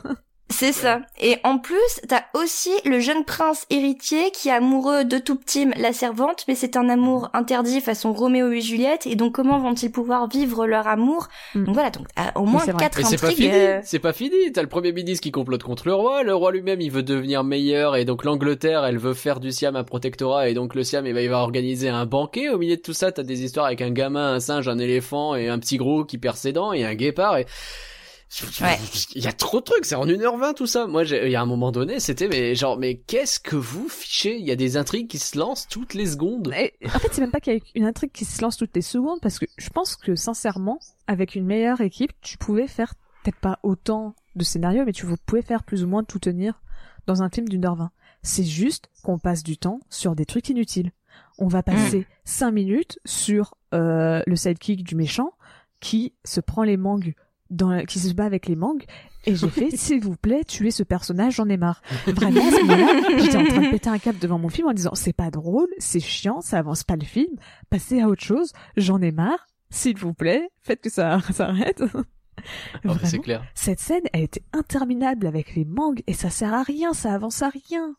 Bah, ou la scène avec les couteaux, enfin dans la salle Oui, d'armes. aussi. Oui, alors donc les deux pires personnages, à savoir Maître Rikiki et Louis, se retrouvent dans la même pièce. Ça dure vraiment beaucoup trop longtemps. oh. Ça dure trop longtemps et ça ne sert à rien une fois de plus. C'est vraiment juste pour euh, pour le comique et le comique façon. euh, Il y a vraiment ce côté où on aime bien l'humour un peu sadomaso, comme dans les Warner, dans les Tom et Jerry ou dans les euh, les euh, Bebop Coyote euh, machin là. Bip bip avec des Coyote, dîners. ouais. Ouais. Les Tex Avery, voilà. Bref, donc il y a tout ce côté-là, mais en fait, euh, là, ça ne sert vraiment euh, Bah, pas que ça grand-chose. passe, tu sens que ça passe sa place dans le film. Parce qu'à côté, les intrigues restent quand même plutôt, enfin, peut-être pas sérieux, sérieux. politique. euh, Mais bon, t'as quand même, t'as quand même Mm. dans un film, on va à la fois te faire de l'humour sur quelqu'un qui euh, se prend des, qui se fait assommer par des, euh, enfin, menace de se faire attaquer par des couteaux, euh, de l'humour physique, quoi, on va dire, euh, comme tu dis, comme les Tex Avery et tout. Et en même temps, à côté, on va nous avoir un perso- le roi qui va dire, fouettez-la à mort. Ouais, Comment tu peux avoir ça ça. dans le même film? C'est ça. Quand il découvre que son son fils et la servante sont amoureux, en plein banquet devant les Anglais, il va dire fouettez-la à mort. Et là, Non. du coup, les Anglais, euh, il y a leur monocle Pas, pas qui devant, tombe par terre. pas devant les Anglais. Ils sont d'abord allés dans une salle privée, mais il y en a un qui l'a suivi. Techniquement, ils sont, Ouais. allés un- ils ont juste, vrai, c'est ils ont vrai. juste bougé de 5 mètres pour se mettre en. Et euh, et Anna et Anna appuie bien sur le mot c'est de la barbarie. c'est très très très bien euh, articulé. T'as envie de dire ah oui oui c'est bon on a, on a On compris avait qui vous compris, on pensez euh, sont les barbares dans ce film ouais nickel. Tant qu'on parle de l'anglais euh, qui suit justement, c'est Edward du coup, il m'a fait hurler de rire parce que lui il débarque persuadé qu'il va sauver l'instit des griffes de ce barbare. Il arrive devant elle, il fait allez on s'en va et puis elle fait mais non mais c'est bon mais regarde le roi il va nous faire un banquet. Ah bon? Et on- il y a un dîner? Ok bon on va rester du coup. genre genre tirez-moi à Disneyland Paris quand il y a de la meringue quoi c'est ridicule. Exactement et en plus il fait il se fait un petit peu euh, coiffé au poteau parce que il dit euh, allez on, Anna on va au banquet et en fait euh, le roi il fait euh, oui on y va Anna et en fait euh, Elle Anna prend le voilà Hmm. au roi au roi de Siam. Et oui, il y a un triangle euh, amoureux dans tout ce merdier. en plus, en plus. Et en fait, on vous a pas parlé du fait que Anna, elle est veuve et que son mari c'était un grand homme et euh, qu'elle l'a- qu'elle l'aimait beaucoup et qu'il c'était un homme exceptionnel et Oh, pff, ça leur finit Oui. pas, c'est improbable. Ah non, ça histoires ça tiroir là. Mais euh, après, bon, moi, moi l'histoire d'amour entre entre le prince et euh, Touptim, alors euh, certes, c'est très forcé au début et euh, c'est pas toujours très naturel, mais moi, voilà, la scène où elle doit se faire fouetter, où il intervient, j'aime bien. Euh, Ouais, j'aime bien aussi leur petite scène d'amour euh, sur la chanson euh, Dans Oui. mon rêve, ou Je trouve- I Have Dreams en anglais. je trouvais que Je trouve ça cette a- musique, elle marchait bien. Adorable. Justement Ouais, parce je- qu'il pouvait se permettre d'aller Ouais. peut-être un peu plus loin, tu vois, c'est un rêve et donc il pouvait se permettre de faire des trucs peut-être plus imaginatifs, je sais pas, mais Après, ils ont mis, enfin, imaginatif, ils ont juste mis des nuages roses en arrière-plan. Oui, hein, je c'est pas non plus. euh, Et ils sont imaginés en train de se marier, tu vois. C'est quand même assez limité comme. euh, C'est pas ce rêve bleu, quoi, mais euh, mais en tout cas, c'était quand même, euh, oui, bon, c'était quand même joli comme scène. tu sais, quand tu Sur sais, la- on était sorti de la chanson Embrouillassement où Oui, t'as un- le roi qui se retrouve à chanter. En plus, ça- cette scène, elle a vraiment aucun sens. Donc, on a le roi qui, euh, il doute, il sait pas exactement ce qu'il doit faire, quel, euh, quel roi il doit être. Et il se retrouve à prier dans un temple. Et là, il y a son. Alors, t'as dit guépard. Moi, je pense plutôt que c'est un jaguar ou une panthère. Je sais pas. Parce que Ah je oui, sais pas, parce qu'un vraiment, guépard, je, connais pas mes félins. parce qu'un guépard, ça détache. Donc, euh, Non, mais je suis très Oui, mauvais euh, en félin, je suis désolé. Une panthère noire. panthère. Donc voilà. Donc la panthère, t'as. Donc il, lui, donc t'as le roi qui est en train de, de prier. Donc c'est là où il chante sa musique. Et à côté, t'as euh, le le le, le méchant qui réveille les statues avec sa magie. Alors encore une fois, normalement, c'est magie des illusions. Donc comment ça peut poser une vraie menace? Oui, c'est pas censé. Oui, oui. hum. Et, Mm. euh, C'est pas très clair sur la matière, etc. Mm. Et donc t'as ça, et donc t'as pendant que le, le roi est en train de prier, t'as les statues qui sont en train de s'avancer pour essayer de, de tuer le roi. Encore une fois, ça va à l'encontre du scénario du film, puisque le roi, enfin le méchant jusqu'à présent, il voulait pas tuer le roi, il voulait le détrôner. Il voulait qu'il passe pour un barbare pour prendre sa place. Il voulait jamais le tuer directement. Pourquoi d'un coup c'est il veut le tuer? Je ne sais pas. C'est pourquoi pas. C'est juste pour faire une scène euh, vaguement stylée, j'imagine, euh, ou mettre de la tension, mais ça ne fonctionne pas du tout. Et donc c'est ça. Et en fait, on a à peu près le même problème que tout à l'heure avec euh, la chanson avec les, les enfants, parce que bah voilà, au lieu de se concentrer sur le personnage du roi qui chante et qui explique pourquoi bah il se sent tiraillé, des trucs comme ça, on va se concentrer sur le la panthère qui va affronter les statues. Et tu comprends pas pourquoi, genre euh, ils, font Oui, un non, mais combat clair. ensemble, en plus avec une 3D qui est vraiment ratée, euh, qui a très très mal vieilli. Oui. Et, euh, Après, euh, encore une fois, enfin, le le producteur du film, euh, franchement, tu regardes ses interviews euh, sur le film, comment il voit les personnages, tu vois que le gars, il est quand même assez basic lui-même. Enfin, tu vois, il dit euh, oui, euh, le message c'est que euh, le roi.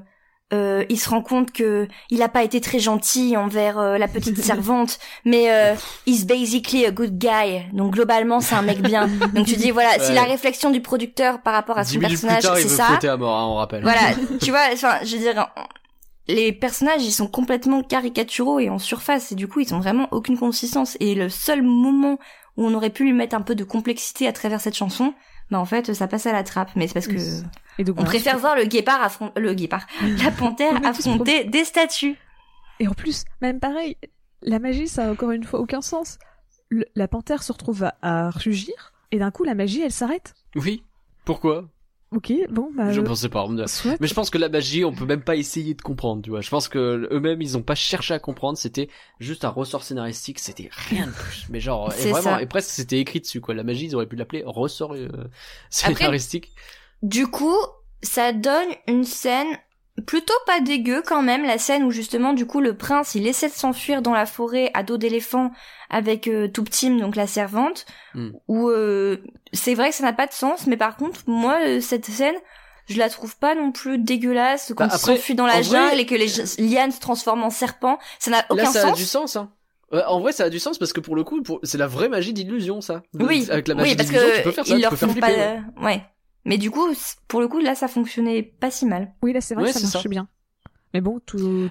S'il faut attendre la troisième fois où il fait de la magie dans le film pour que ça ait du sens. euh, C'est Ah vrai oui, que c'est oui. un problème. Mm. Alors tu viens de dire le nom de Toop Team, je me suis aperçu qu'on a, on, ils osaient prononcer son nom, euh, je crois, dans les dix dernières minutes du film, et d'un seul coup ils l'enchaînaient quatre fois de suite, histoire de dire, au fait, on avait oublié de mettre son nom. Ok, répète-le. Comme ça, on va essayer de faire en sorte que ça rentre. Ok, très bien.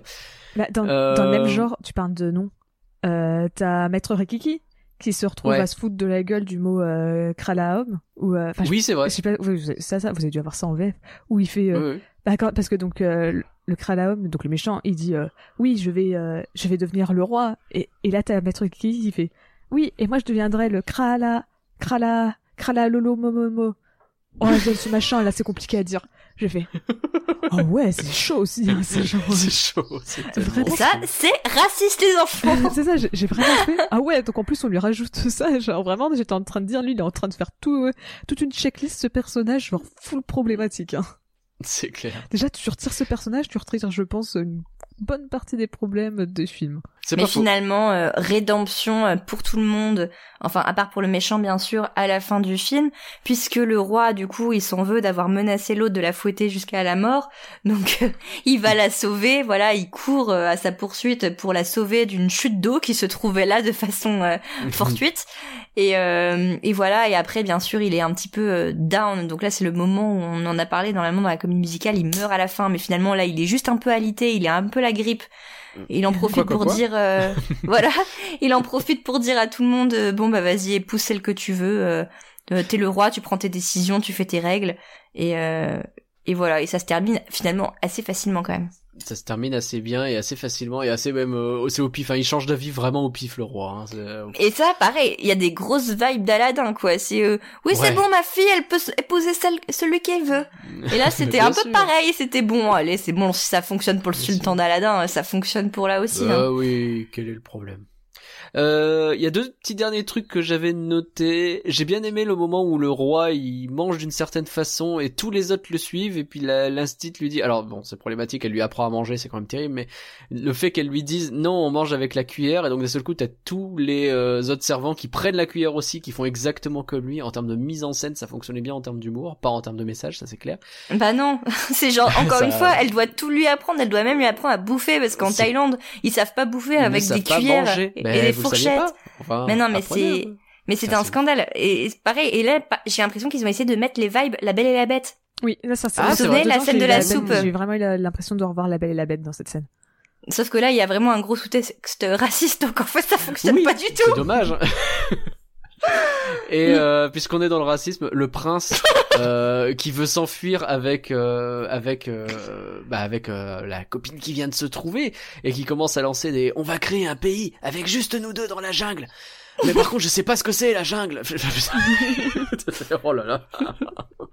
Et il y a le petit garçon, encore une fois, il y a Louis qui se greffe à leur groupe. Tu sais pas trop pourquoi. Ils étaient pas particulièrement potes avant, mais Why oui, not? non, mais il fallait bien qu'il soit qu'il fasse quelque chose dans le film parce que c'était pour que Anna, du coup, elle soit aussi un peu angoissée, quoi. Et attends, même dans cette scène, il a fait quoi? Il est servi à quoi, lui? Ah, rien. Même à la Je crois fin. qu'il les aide vaguement, il jette des trucs euh, à la tronche de, de Rikiki, mais ça va pas plus loin, tu vois. Ah oui, c'est vrai. Il fait ça. Ouais, mais bon, il y avait quand même le- l'éléphant et le singe qui, dans tous les cas, auraient fait la même chose. Oui. Bah, Et ils mettent une fin façon aussi Disney où euh, ça se termine quand même sur une grande euh, danse euh, dans la salle de bal euh, entre euh, du coup euh, le roi de Siam et Anna. Pareil, ça j'aimais beaucoup cette scène quand j'étais petite. euh, elle apparaît dans sa nouvelle robe, elle dit ah bon bah c'est bon tout s'arrange et tout. Et lui il dit mais on n'a pas encore dansé Anna.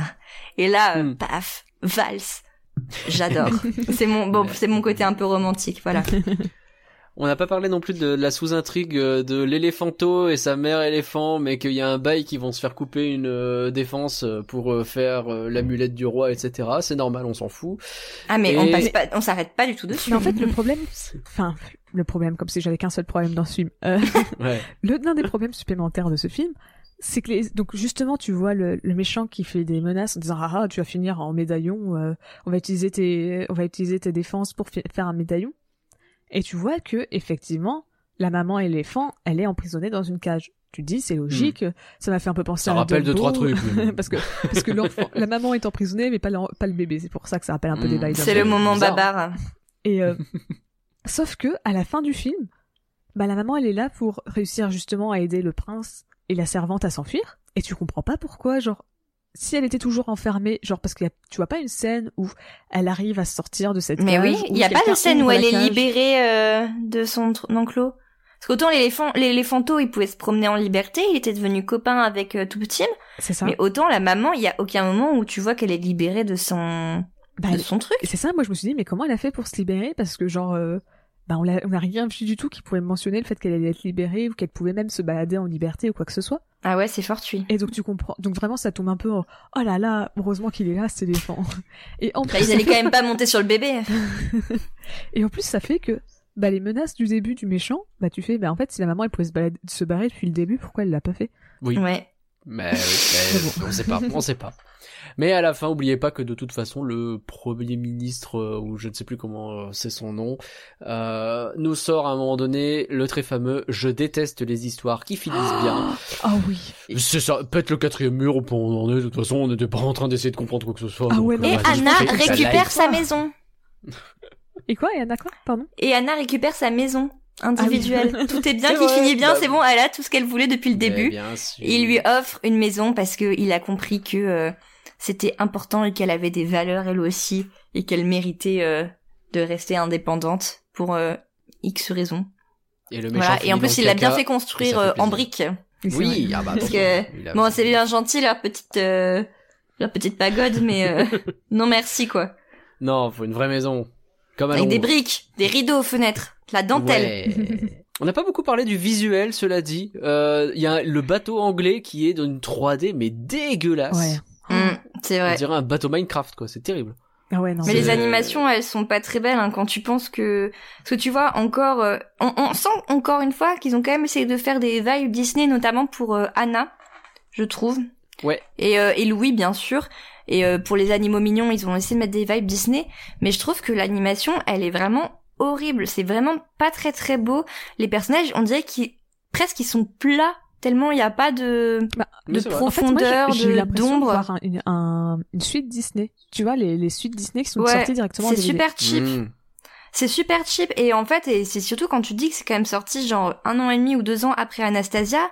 Euh, Anastasia c'était pas Disney mais quand même il y avait, enfin Ah, voilà, c'était quand même autre chose en termes d'animation. Ça reste- c'est toujours pas Disney mais mais il y avait quand même plus de plus de talent je trouve et là visuellement quand je pense, enfin vraiment moi je lisais les interviews du coup du producteur qui disent qu'ils ont passé deux ans et demi à travailler sur Le Roi et moi euh, qui lui il était hyper fier, qui dit on a vraiment tout donné pour ce film, etc. On a vraiment fait le mieux qu'on puisse faire. Ah bah, donc. Euh, bon, c'est c'est c'est tristoun quoi. Enfin c'est c'est un peu tristoun. Bah, alors, je sais que bon, c'est pas sorti la même année et peut-être que c'est une histoire de, je sais pas, d'inflation, quelque chose comme ça. Mais La Belle et la Bête, qui est sortie en 91, donc 8 ans avant le film, donc c'est même pas en plus comme c'est une très grande, euh, de- je veux dire, euh, distance. hein.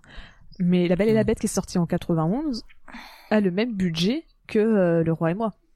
Ah, Vraiment? Ouais, les deux ont 25 C'est millions de dollars en, en budget. Ah c'est moche. Eh ben, ça se voit vraiment pas. Et c'est à peu près, et c'est à peu près le même que Aladdin, puisque Aladdin a 28 millions. Peut-être que ce sont les droits. Hein. Je sais pas combien les droits de des chansons de la comédie musicale d'origine ont coûté. Peut-être, oui, ça se trouve c'est ça qui a coûté très cher. Hein. Ouais. Parce que sinon euh, C'est- pas c'est pas enfin visuellement effectivement enfin, c'est c'est on dirait une suite de Disney c'est pas très très heureux il y a quelques efforts dans les décors je trouve Ouais, je suis d'accord. Oui. Le, le vois palais, il y a des ouais moments dans le assez palais sympas. euh, dans le palais il y a des belles salles même quand on le voit de l'extérieur et tout enfin il y a des il y a des moments où tu te dis enfin des espèces de fulgurances comme ça où tu te dis oh tiens T'as une mal transition qui est hyper chouette à un moment donné de- entre euh, premier plan et plan du fond avec a priori de la 3D où t'avances comme ça dans l'image et ça marche super bien. J'ai fait wow, il y a eu du budget sur ce plan là et euh, c'était tout quoi. Et après c'était terminé. ouais mais sinon voilà les personnages ils sont pas forcément euh, très caractérisés ou très expressifs quoi c'est vraiment euh, enfin même Martin Mystère c'est mieux animé que ça quoi ah ouais, boum. Ah, non, mais en fait, oui, c'est ça. Moi, ce que j'ai remarqué, c'était des scènes où tu vas avoir des personnages où ils vont leur manquer des frames. Et donc, euh, donc euh, des dessins en... Il faut donc encore une fois 24 euh, dessins pour faire une, une seconde. Et donc, des fois, bah, quand t'as pas le temps de faire toutes les images, bah, tu vas en retirer. euh, Sauf que ça va se voir. Mm. L'animation, elle va pas être aussi fluide fluide, merci. Ouais, c'est ça.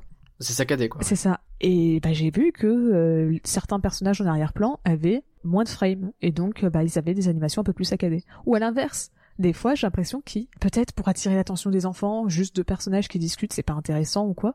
Mais au, vers le début du film, juste après que Anna ait discuté avec le roi, euh, il y a le, le méchant qui arrive et qui dit Hmm, je t'avais prévenu que le roi était vraiment barbare. Et Anna qui fait oui, mais je voulais pas le croire au début. Et t'as vraiment le ces deux personnes qui discutent dans un couloir, mais ils bougent comme pas possible. Genre vraiment l'animation, ils ont voulu en mettre beaucoup trop. Il y a du surjeu Hmm. dans l'animation, c'est incroyable. c'est ouf. c'est vraiment, et tu fais, mais je me suis dit, mais pourquoi ils bougent autant? C'est juste une discussion entre deux personnes dans un couloir, et tu les vois, non, ils sont obligés de faire des mouvements de tête et tout dans tous les sens. Et j'ai fait, mais Ouais.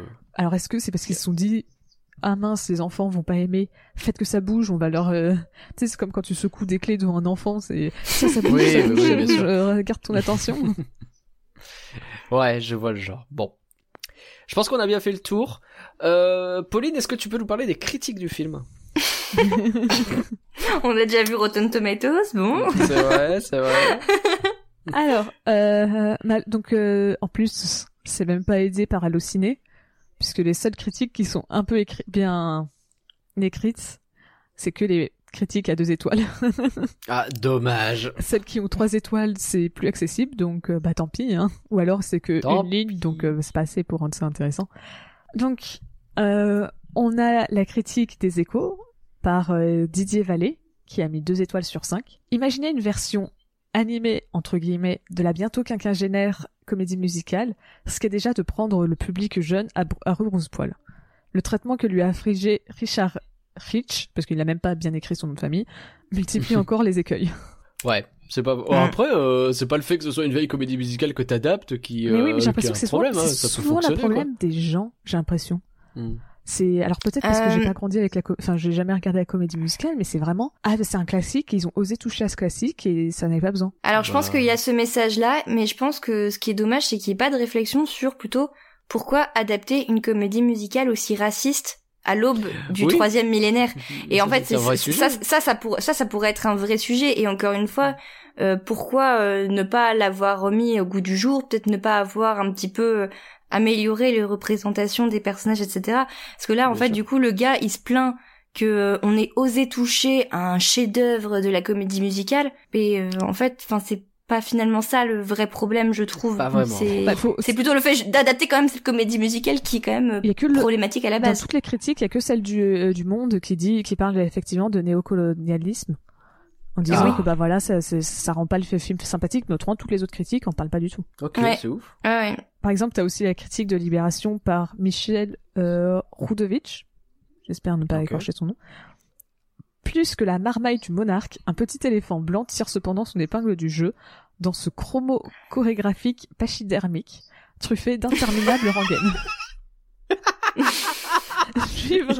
Cage. Pachydermique. Mhm. ok, et donc lui, le, le seul truc, enfin, parmi les 75 personnages du machin, il retient l'éléphant. quoi. Ok. Ah, faut croire, ça fait c'est sûr. Ouais. Vraiment, le personnage, même, c'est même plus secondaire à ce niveau-là, c'est tertiaire, mais ouais. bah, il y a quelques scènes avec Rikiki, mais c'est pas ce que j'ai envie de retenir, tu vois. C'est... Mm. Là, il est ouf. Non. Et, et enfin, la, la, la critique de Télérama de Bernard Guérin. Ah. Ah. Les personnages sont de pâles copies de Cendrillon, de Pocahontas et de Dumbo. Couleur criarde, musique dégoulinante, un vrai pensum suripeux. Suripeux, pardon. C'est pas tout à fait faux. Je Hein. ne connaissais pas ce mot, faux. donc euh, je Il y a du vrai là-dedans.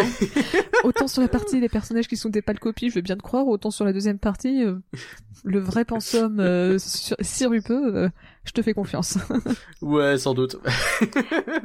Après, euh, voilà, encore une fois, euh, on avait dit, euh, enfin, tu disais, Pauline, dans ta présentation que ça continue à être adapté, euh, Le Roi et moi. Il faut savoir qu'il y a eu euh, la dernière euh, mont- enfin, la dernière remise en scène de cette comédie musicale était à Londres en 2018.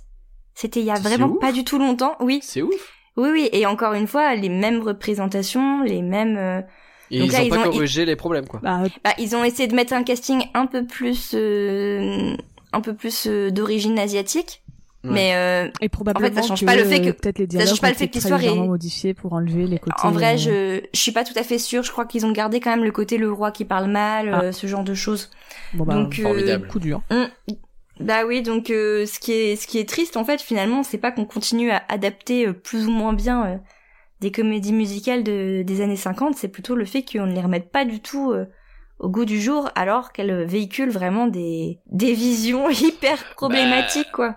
Oui, c'est clair que on a plus vraiment envie de voir ça, quoi. On a vraiment plus envie de voir ça. Bon, moi, on Bah, en a parlé, c'est déjà pas mal, quoi. On, on parle enfin j'ai j'ai vaguement évoqué Anastasia mais par exemple Anastasia a été euh, adaptée en comédie musicale à Broadway en 2017 et euh, ils ont euh, un peu changé, un peu actualisé justement euh, la vision. Par exemple, le méchant, ce n'est pas un, un vilain sorcier Rasputin, c'est euh, les bolcheviks. Ouais, c'est Bon, il me semblait que Ok. Rasputin avait été retiré de la comédie musicale. Exactement. Bon alors, on est d'accord qu'il y a toujours cette vision un peu américaine où les bolcheviks ce sont les méchants et les tsars c'est les pauvres, euh, les pauvres tsars euh, qui ont été euh, tués injustement.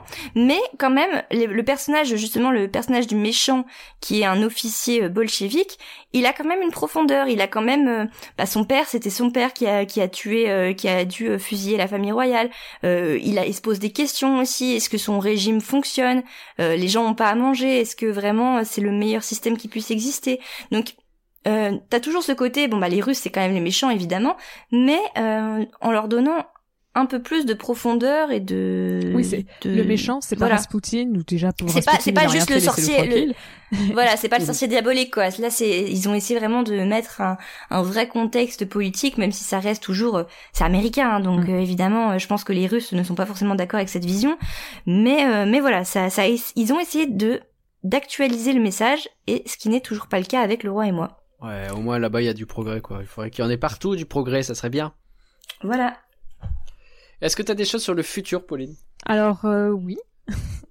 Alors, Qu'est-ce qu'il a fait d'autre, Richie Rich, là? Pas grand chose.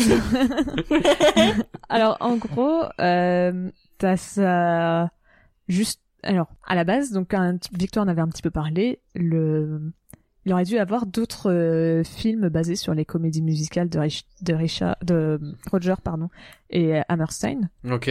Sauf qu'ils ont Tout vu le film et ils ont dit nope, Bah non. nope, nope. Et depuis, t'as l'organisation qui s'occupe des droits refuse de donner à quiconque les droits pour adapter les comédies musicales en, a- en dessin animé, en film d'animation. Ouais. Il y a, Donc c'est le Ah ouais. seul c'est le seul qui existe et il n'y en existera pas d'autres avant très longtemps probablement parce qu'ils ont vraiment été dégoûtés du film. Vraiment. Mais c'est ouf parce que quand, euh, quand on a dit tout à l'heure que c'était la première fois que ça arrivait, moi spontanément je me dis que c'est euh, au contraire un truc qui devrait être très logique parce que bah on imagine très facilement une comédie musicale être adaptée justement dans ces films animation très musicaux. Ça fonctionne littéralement, on peut se dire ça ne peut que fonctionner quoi. Après, là, on parle Donc c'est vraiment, bloqué. on parle vraiment des comédies musicales de Rogers et Ouais, je comprends bien, hein, mais peut- j'ai l'impression euh, il y a eu il y en a, on en connaît beaucoup des comédies musicales qui ont été adoptées en film d'animation? Non. Adaptées. À la limite, Bah non. À la limite, pendant un moment, il y avait un projet comme quoi Cats aurait dû être adapté en, en film d'animation qui aurait dû être réalisé par Steven Spielberg. Et ça restera mon À la plus place ils ont fait un truc en CGI dégueulasse. C'est ça, ça restera mon plus grand regret de ne pas avoir eu cette comédie musicale faite par Steven Spielberg. euh, parce que justement, ça aurait dû être des chats qui chantent. Et ça aurait beaucoup ouais. mieux marché. Sauf que l'un des gars qui avait les droits du film a dit non mais je veux pas, je veux pas d'un dessin animé, je, je veux pas, euh, je veux pas faire du Disney. euh, moi c'est du vrai art euh, et tout. Et Ah mais c'est ouf. Alors que l'inverse marche tellement bien. oui, alors que résultat, résultat à la place son vrai art c'est un film dont tout le monde se fout de la gueule et a dit que c'était que c'était vraiment nul. Genre, euh, mais c'est vrai que Bah oui. euh, il y a pas énormément de comédies, enfin, il y a zéro comédie musicale qui ont, qui ont fait Broadway vers, euh, vers, Vers le le film film En, d'animation. en d'animation, film d'animation. C'est dommage. C'est Alors que parce qu'en l'inverse vrai. c'est très répandu quoi. Mm, mais- après, il y a, il y a eu le- l'échec du roi et moi, il y a eu l'échec de Cat, mais en vérité, euh, la plupart des comédies musicales qui ont été adaptées euh, en film, ça fonctionne pas tout, enfin, c'est quand même pas toujours une réussite. T'en as des très bien, euh, Hmm. type euh, à tout hasard, euh, Mamma Mia, qui fonctionne vraiment euh, sûr. parfaitement. Mais euh, sinon, ça peut vite être euh, très laborieux. Tu vois, par exemple, euh, je pense euh, au Fantôme de l'Opéra, qui a été adapté en film par Joel Schumacher. C'est un une de mes comédies musicales préférées de tous les temps. Celle sur Euh, Broadway, hein, J'adore. pas le film. Oui. Non, non, bien sûr, le, le- la comédie musicale, ouais. Je, je l'adore. Enfin, vraiment, c'est une de mes de mes favorites. Et le film de 2004 n'est pas très bon. Ça a dû te faire mal au cœur. Oui, bah oui, donc euh, voilà, je pense que je pense qu'on n'est pas prêt. Enfin, il y, a- il y a des exceptions. hein, Il y en a, il y a Mamma Mia, c'est cool. euh, Il y a d'autres films qui fonctionnent très bien, mais euh, bon, c'est quand même pas toujours un gage de réussite, quoi.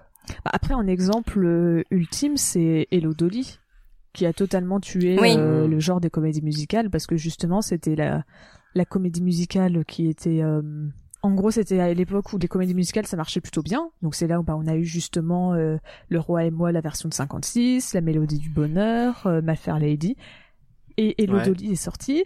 Et ça a fait un gros beat, ça a pas du tout, enfin pas un gros beat dans le sens, ça a quand même rapporté de l'argent, mais par rapport au budget monstrueux de base, ça a clairement pas pu rentabiliser. Et c'est là où ils se sont dit, ok, les comédies musicales, c'est mort. Genre ils ont On refait- calmer ils ont Hmm. refait je sais plus quelle autre comédie musicale par la suite pour essayer de relancer, voir si ça repartait. C'est pas reparti et donc c'est pour ça qu'on a eu une grosse pause dans les années. Euh, c'est retourné maintenant dans les années 2000. Il y a quelques comédies musicales qui reviennent un peu, mais pendant 40 ans, on n'avait plus du tout de comédie musicale parce que bah voilà, euh, À part, euh, bah à part chez Disney. c'est ça.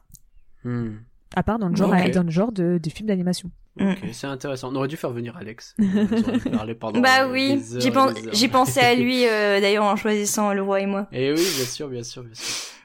Donc euh, Alors qu'est-ce qu'on a d'autre sur le futur du coup Donc c'est ça. Donc donc à la f- donc après euh, le fait que bah il y a eu des mauvaises critiques, que le film a pas très bien marché et qu'en plus bah le le- l'organisation qui s'occupe de gérer les comédies musicales de Richard et de euh, Roger, faut arrêter de l'appeler Richard, c'est Roger son famille, de Roger et Hammerstein, euh, bah ont, ont empêché des d'autres comédies musicales de se faire en dessin animé, enfin en film d'animation par la suite, fait que bah Richard Rich il a eu du mal à trouver du boulot par la suite. Hein. C'est entre Ah ça plus le fait de s'être fait virer par euh, Par Disney par Disney, ça fait que son studio a dû euh, a dû Mettre la euh, clé sous la porte. C'est ça, et a été racheté par un autre, par euh, Crest Animation.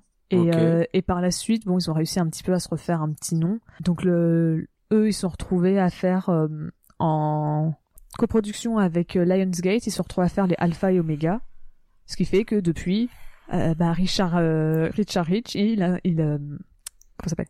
Il euh, l'alterne entre faire des films Alpha et Omega et faire des films euh, Le Cygne et, et la et le Et la princesse.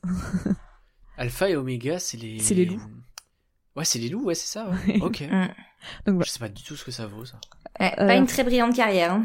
Je suis Mm. pas sûr que ça soit. Peut-être que le premier est bien. De toute façon, on peut- je pense qu'on peut partir du principe que plus tu avances dans le temps, moyen de chance pour que ce soit bien. Parce qu'il y a quand même 5 films Alpha et Omega, Ah ouais. 4 films euh, Le Cygne et la Princesse, 5. Non, même plus que ça. Enfin, il y en a encore un qui est sorti en 2017. Genre, euh, en mode, elle est, elle est espionne maintenant. Enfin, qu'est-ce qu'elle ne fait pas, cette femme? Ah non, mais c'est quand même Ils l'ont fait dans incroyable. Cars 2, y a pas de raison. Oui, oui. Euh, Et, euh, et il a quand même fait aussi pendant, j'ai vu, euh, pendant 15 ans, il a fait aussi une série d'animation sur la Bible. oui, j'ai vu ça aussi.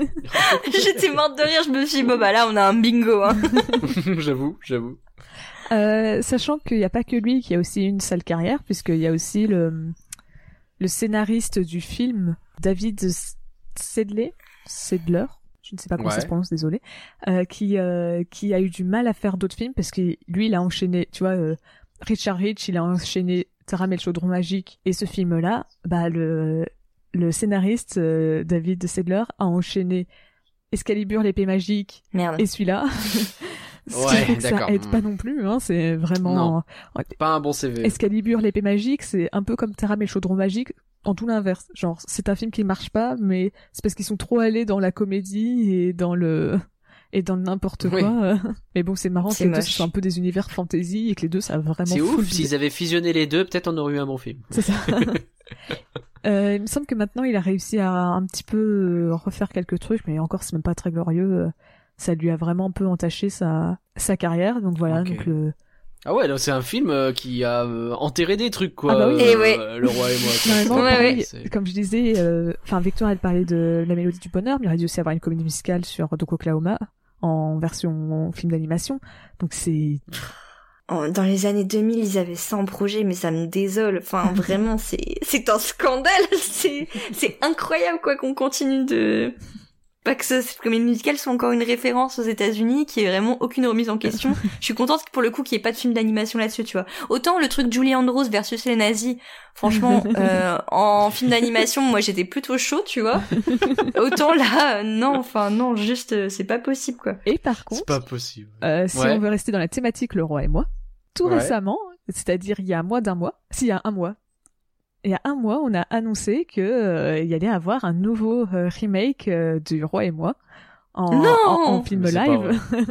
Non! Et que pour l'instant, on n'a pas encore de réalisateur et de scénariste, mais que bon, ils ont déjà la, ils ont déjà des producteurs pour faire une version, un film live du Roi et moi. Musical? Avec les chansons? Bah, pro- oui, une version, une version de la comédie Oh la musicale. vache J'arrive pas à le croire. Ouais. C'est C'est incroyable. tout frais, ça date Euh. d'il y a moins d'un mois. Euh, On va voir ça se C'est Je l'ai pas du tout vu passer, c'est ouf, mais ça se goupille trop bien. C'est dingue. Ouais. la On est coïncidence, pile dans c'est l'actu, on le savait même pas. J'en reviens pas. Bah c'est cool, c'est cool. Bah c'est Enfin, cool, pas. non, c'est pas, c'est pas si cool en vrai. Arrêtez. C'est cool pour la probabilité. Ne faites pas bon. ça.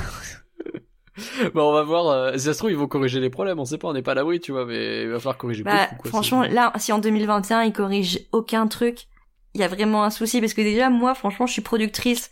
Je vois le projet remake de Le Roi et moi, je me dis, Bah non, c'est vraiment, c'est vraiment plus le moment là, c'est, c'est passé, quoi. Passons ça, à autre suffit. chose.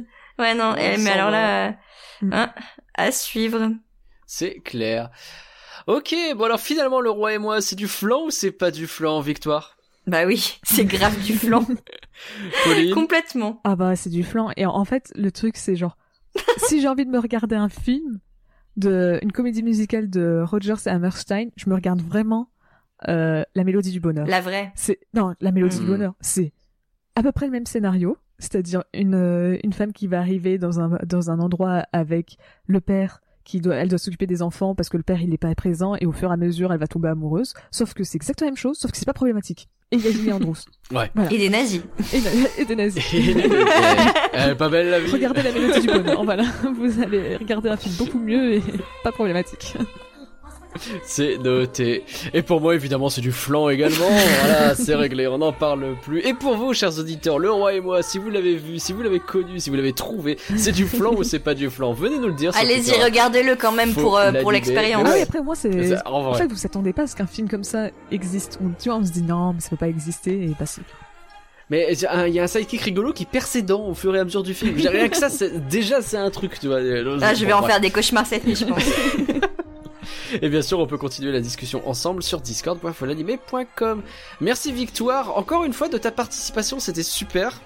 Mais merci à vous pour l'invitation. Alors le film. À plus tard pour euh, de super films, ouais. Ça, le, le film c'était sympa, mais on s'en repassera, mais c'était quand même cool de t'avoir quoi. Non, mais euh, j'ai une fois, super Pauline, liste de parler. grands chefs-d'œuvre. Eh, j'ai choisi Cendrillon. Ça va, je me suis Cendrillon, ça va. C'est vrai, c'est vrai. Où est-ce qu'on peut te retrouver Victoire? Toujours euh, sur euh, les réseaux sociaux, euh, at- adapte-moi si tu peux, euh, tout coller euh, sur euh, Facebook, Twitter et Instagram. Et du coup, adapte-moi, c'est quoi si jamais les gens. euh, C'est un podcast euh, qui compare des livres à leurs adaptations en film ou en série. Et je le répète, Voilà. mais c'est vachement bien. Merci beaucoup. Bah, je t'en prie. Merci Pauline pour ta préparation. Ah, merci à toi pour euh, ta présentation. Mais de rien, n'hésitez pas à partager ce podcast à vos potes, car un flan partagé, c'est un super flan, etc., etc., etc. le, prochain, Quoi, quoi, quoi le prochain flan, c'est dans deux semaines, et on vous dit au revoir tout le monde. Bye Au revoir. Salut Dans mon rêve, sous un ciel bleu d'azur. Dans mon rêve, vous m'ouvrez les bras. Dans mon rêve, votre voix me murmure des mots tendres, pleins d'émoi. Votre grâce dans la lumière du soir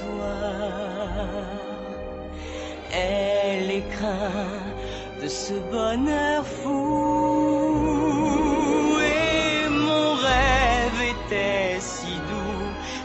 Présent je vous l'avoue, je veux vivre pour l'amour de vous.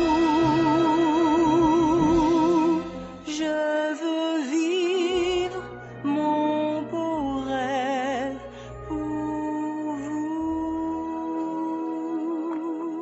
Le soir réveillé, je vois les étoiles qui vous parlent de nous cent fois dans la nuit, chacune me dévoile les mêmes choses qu'à vous.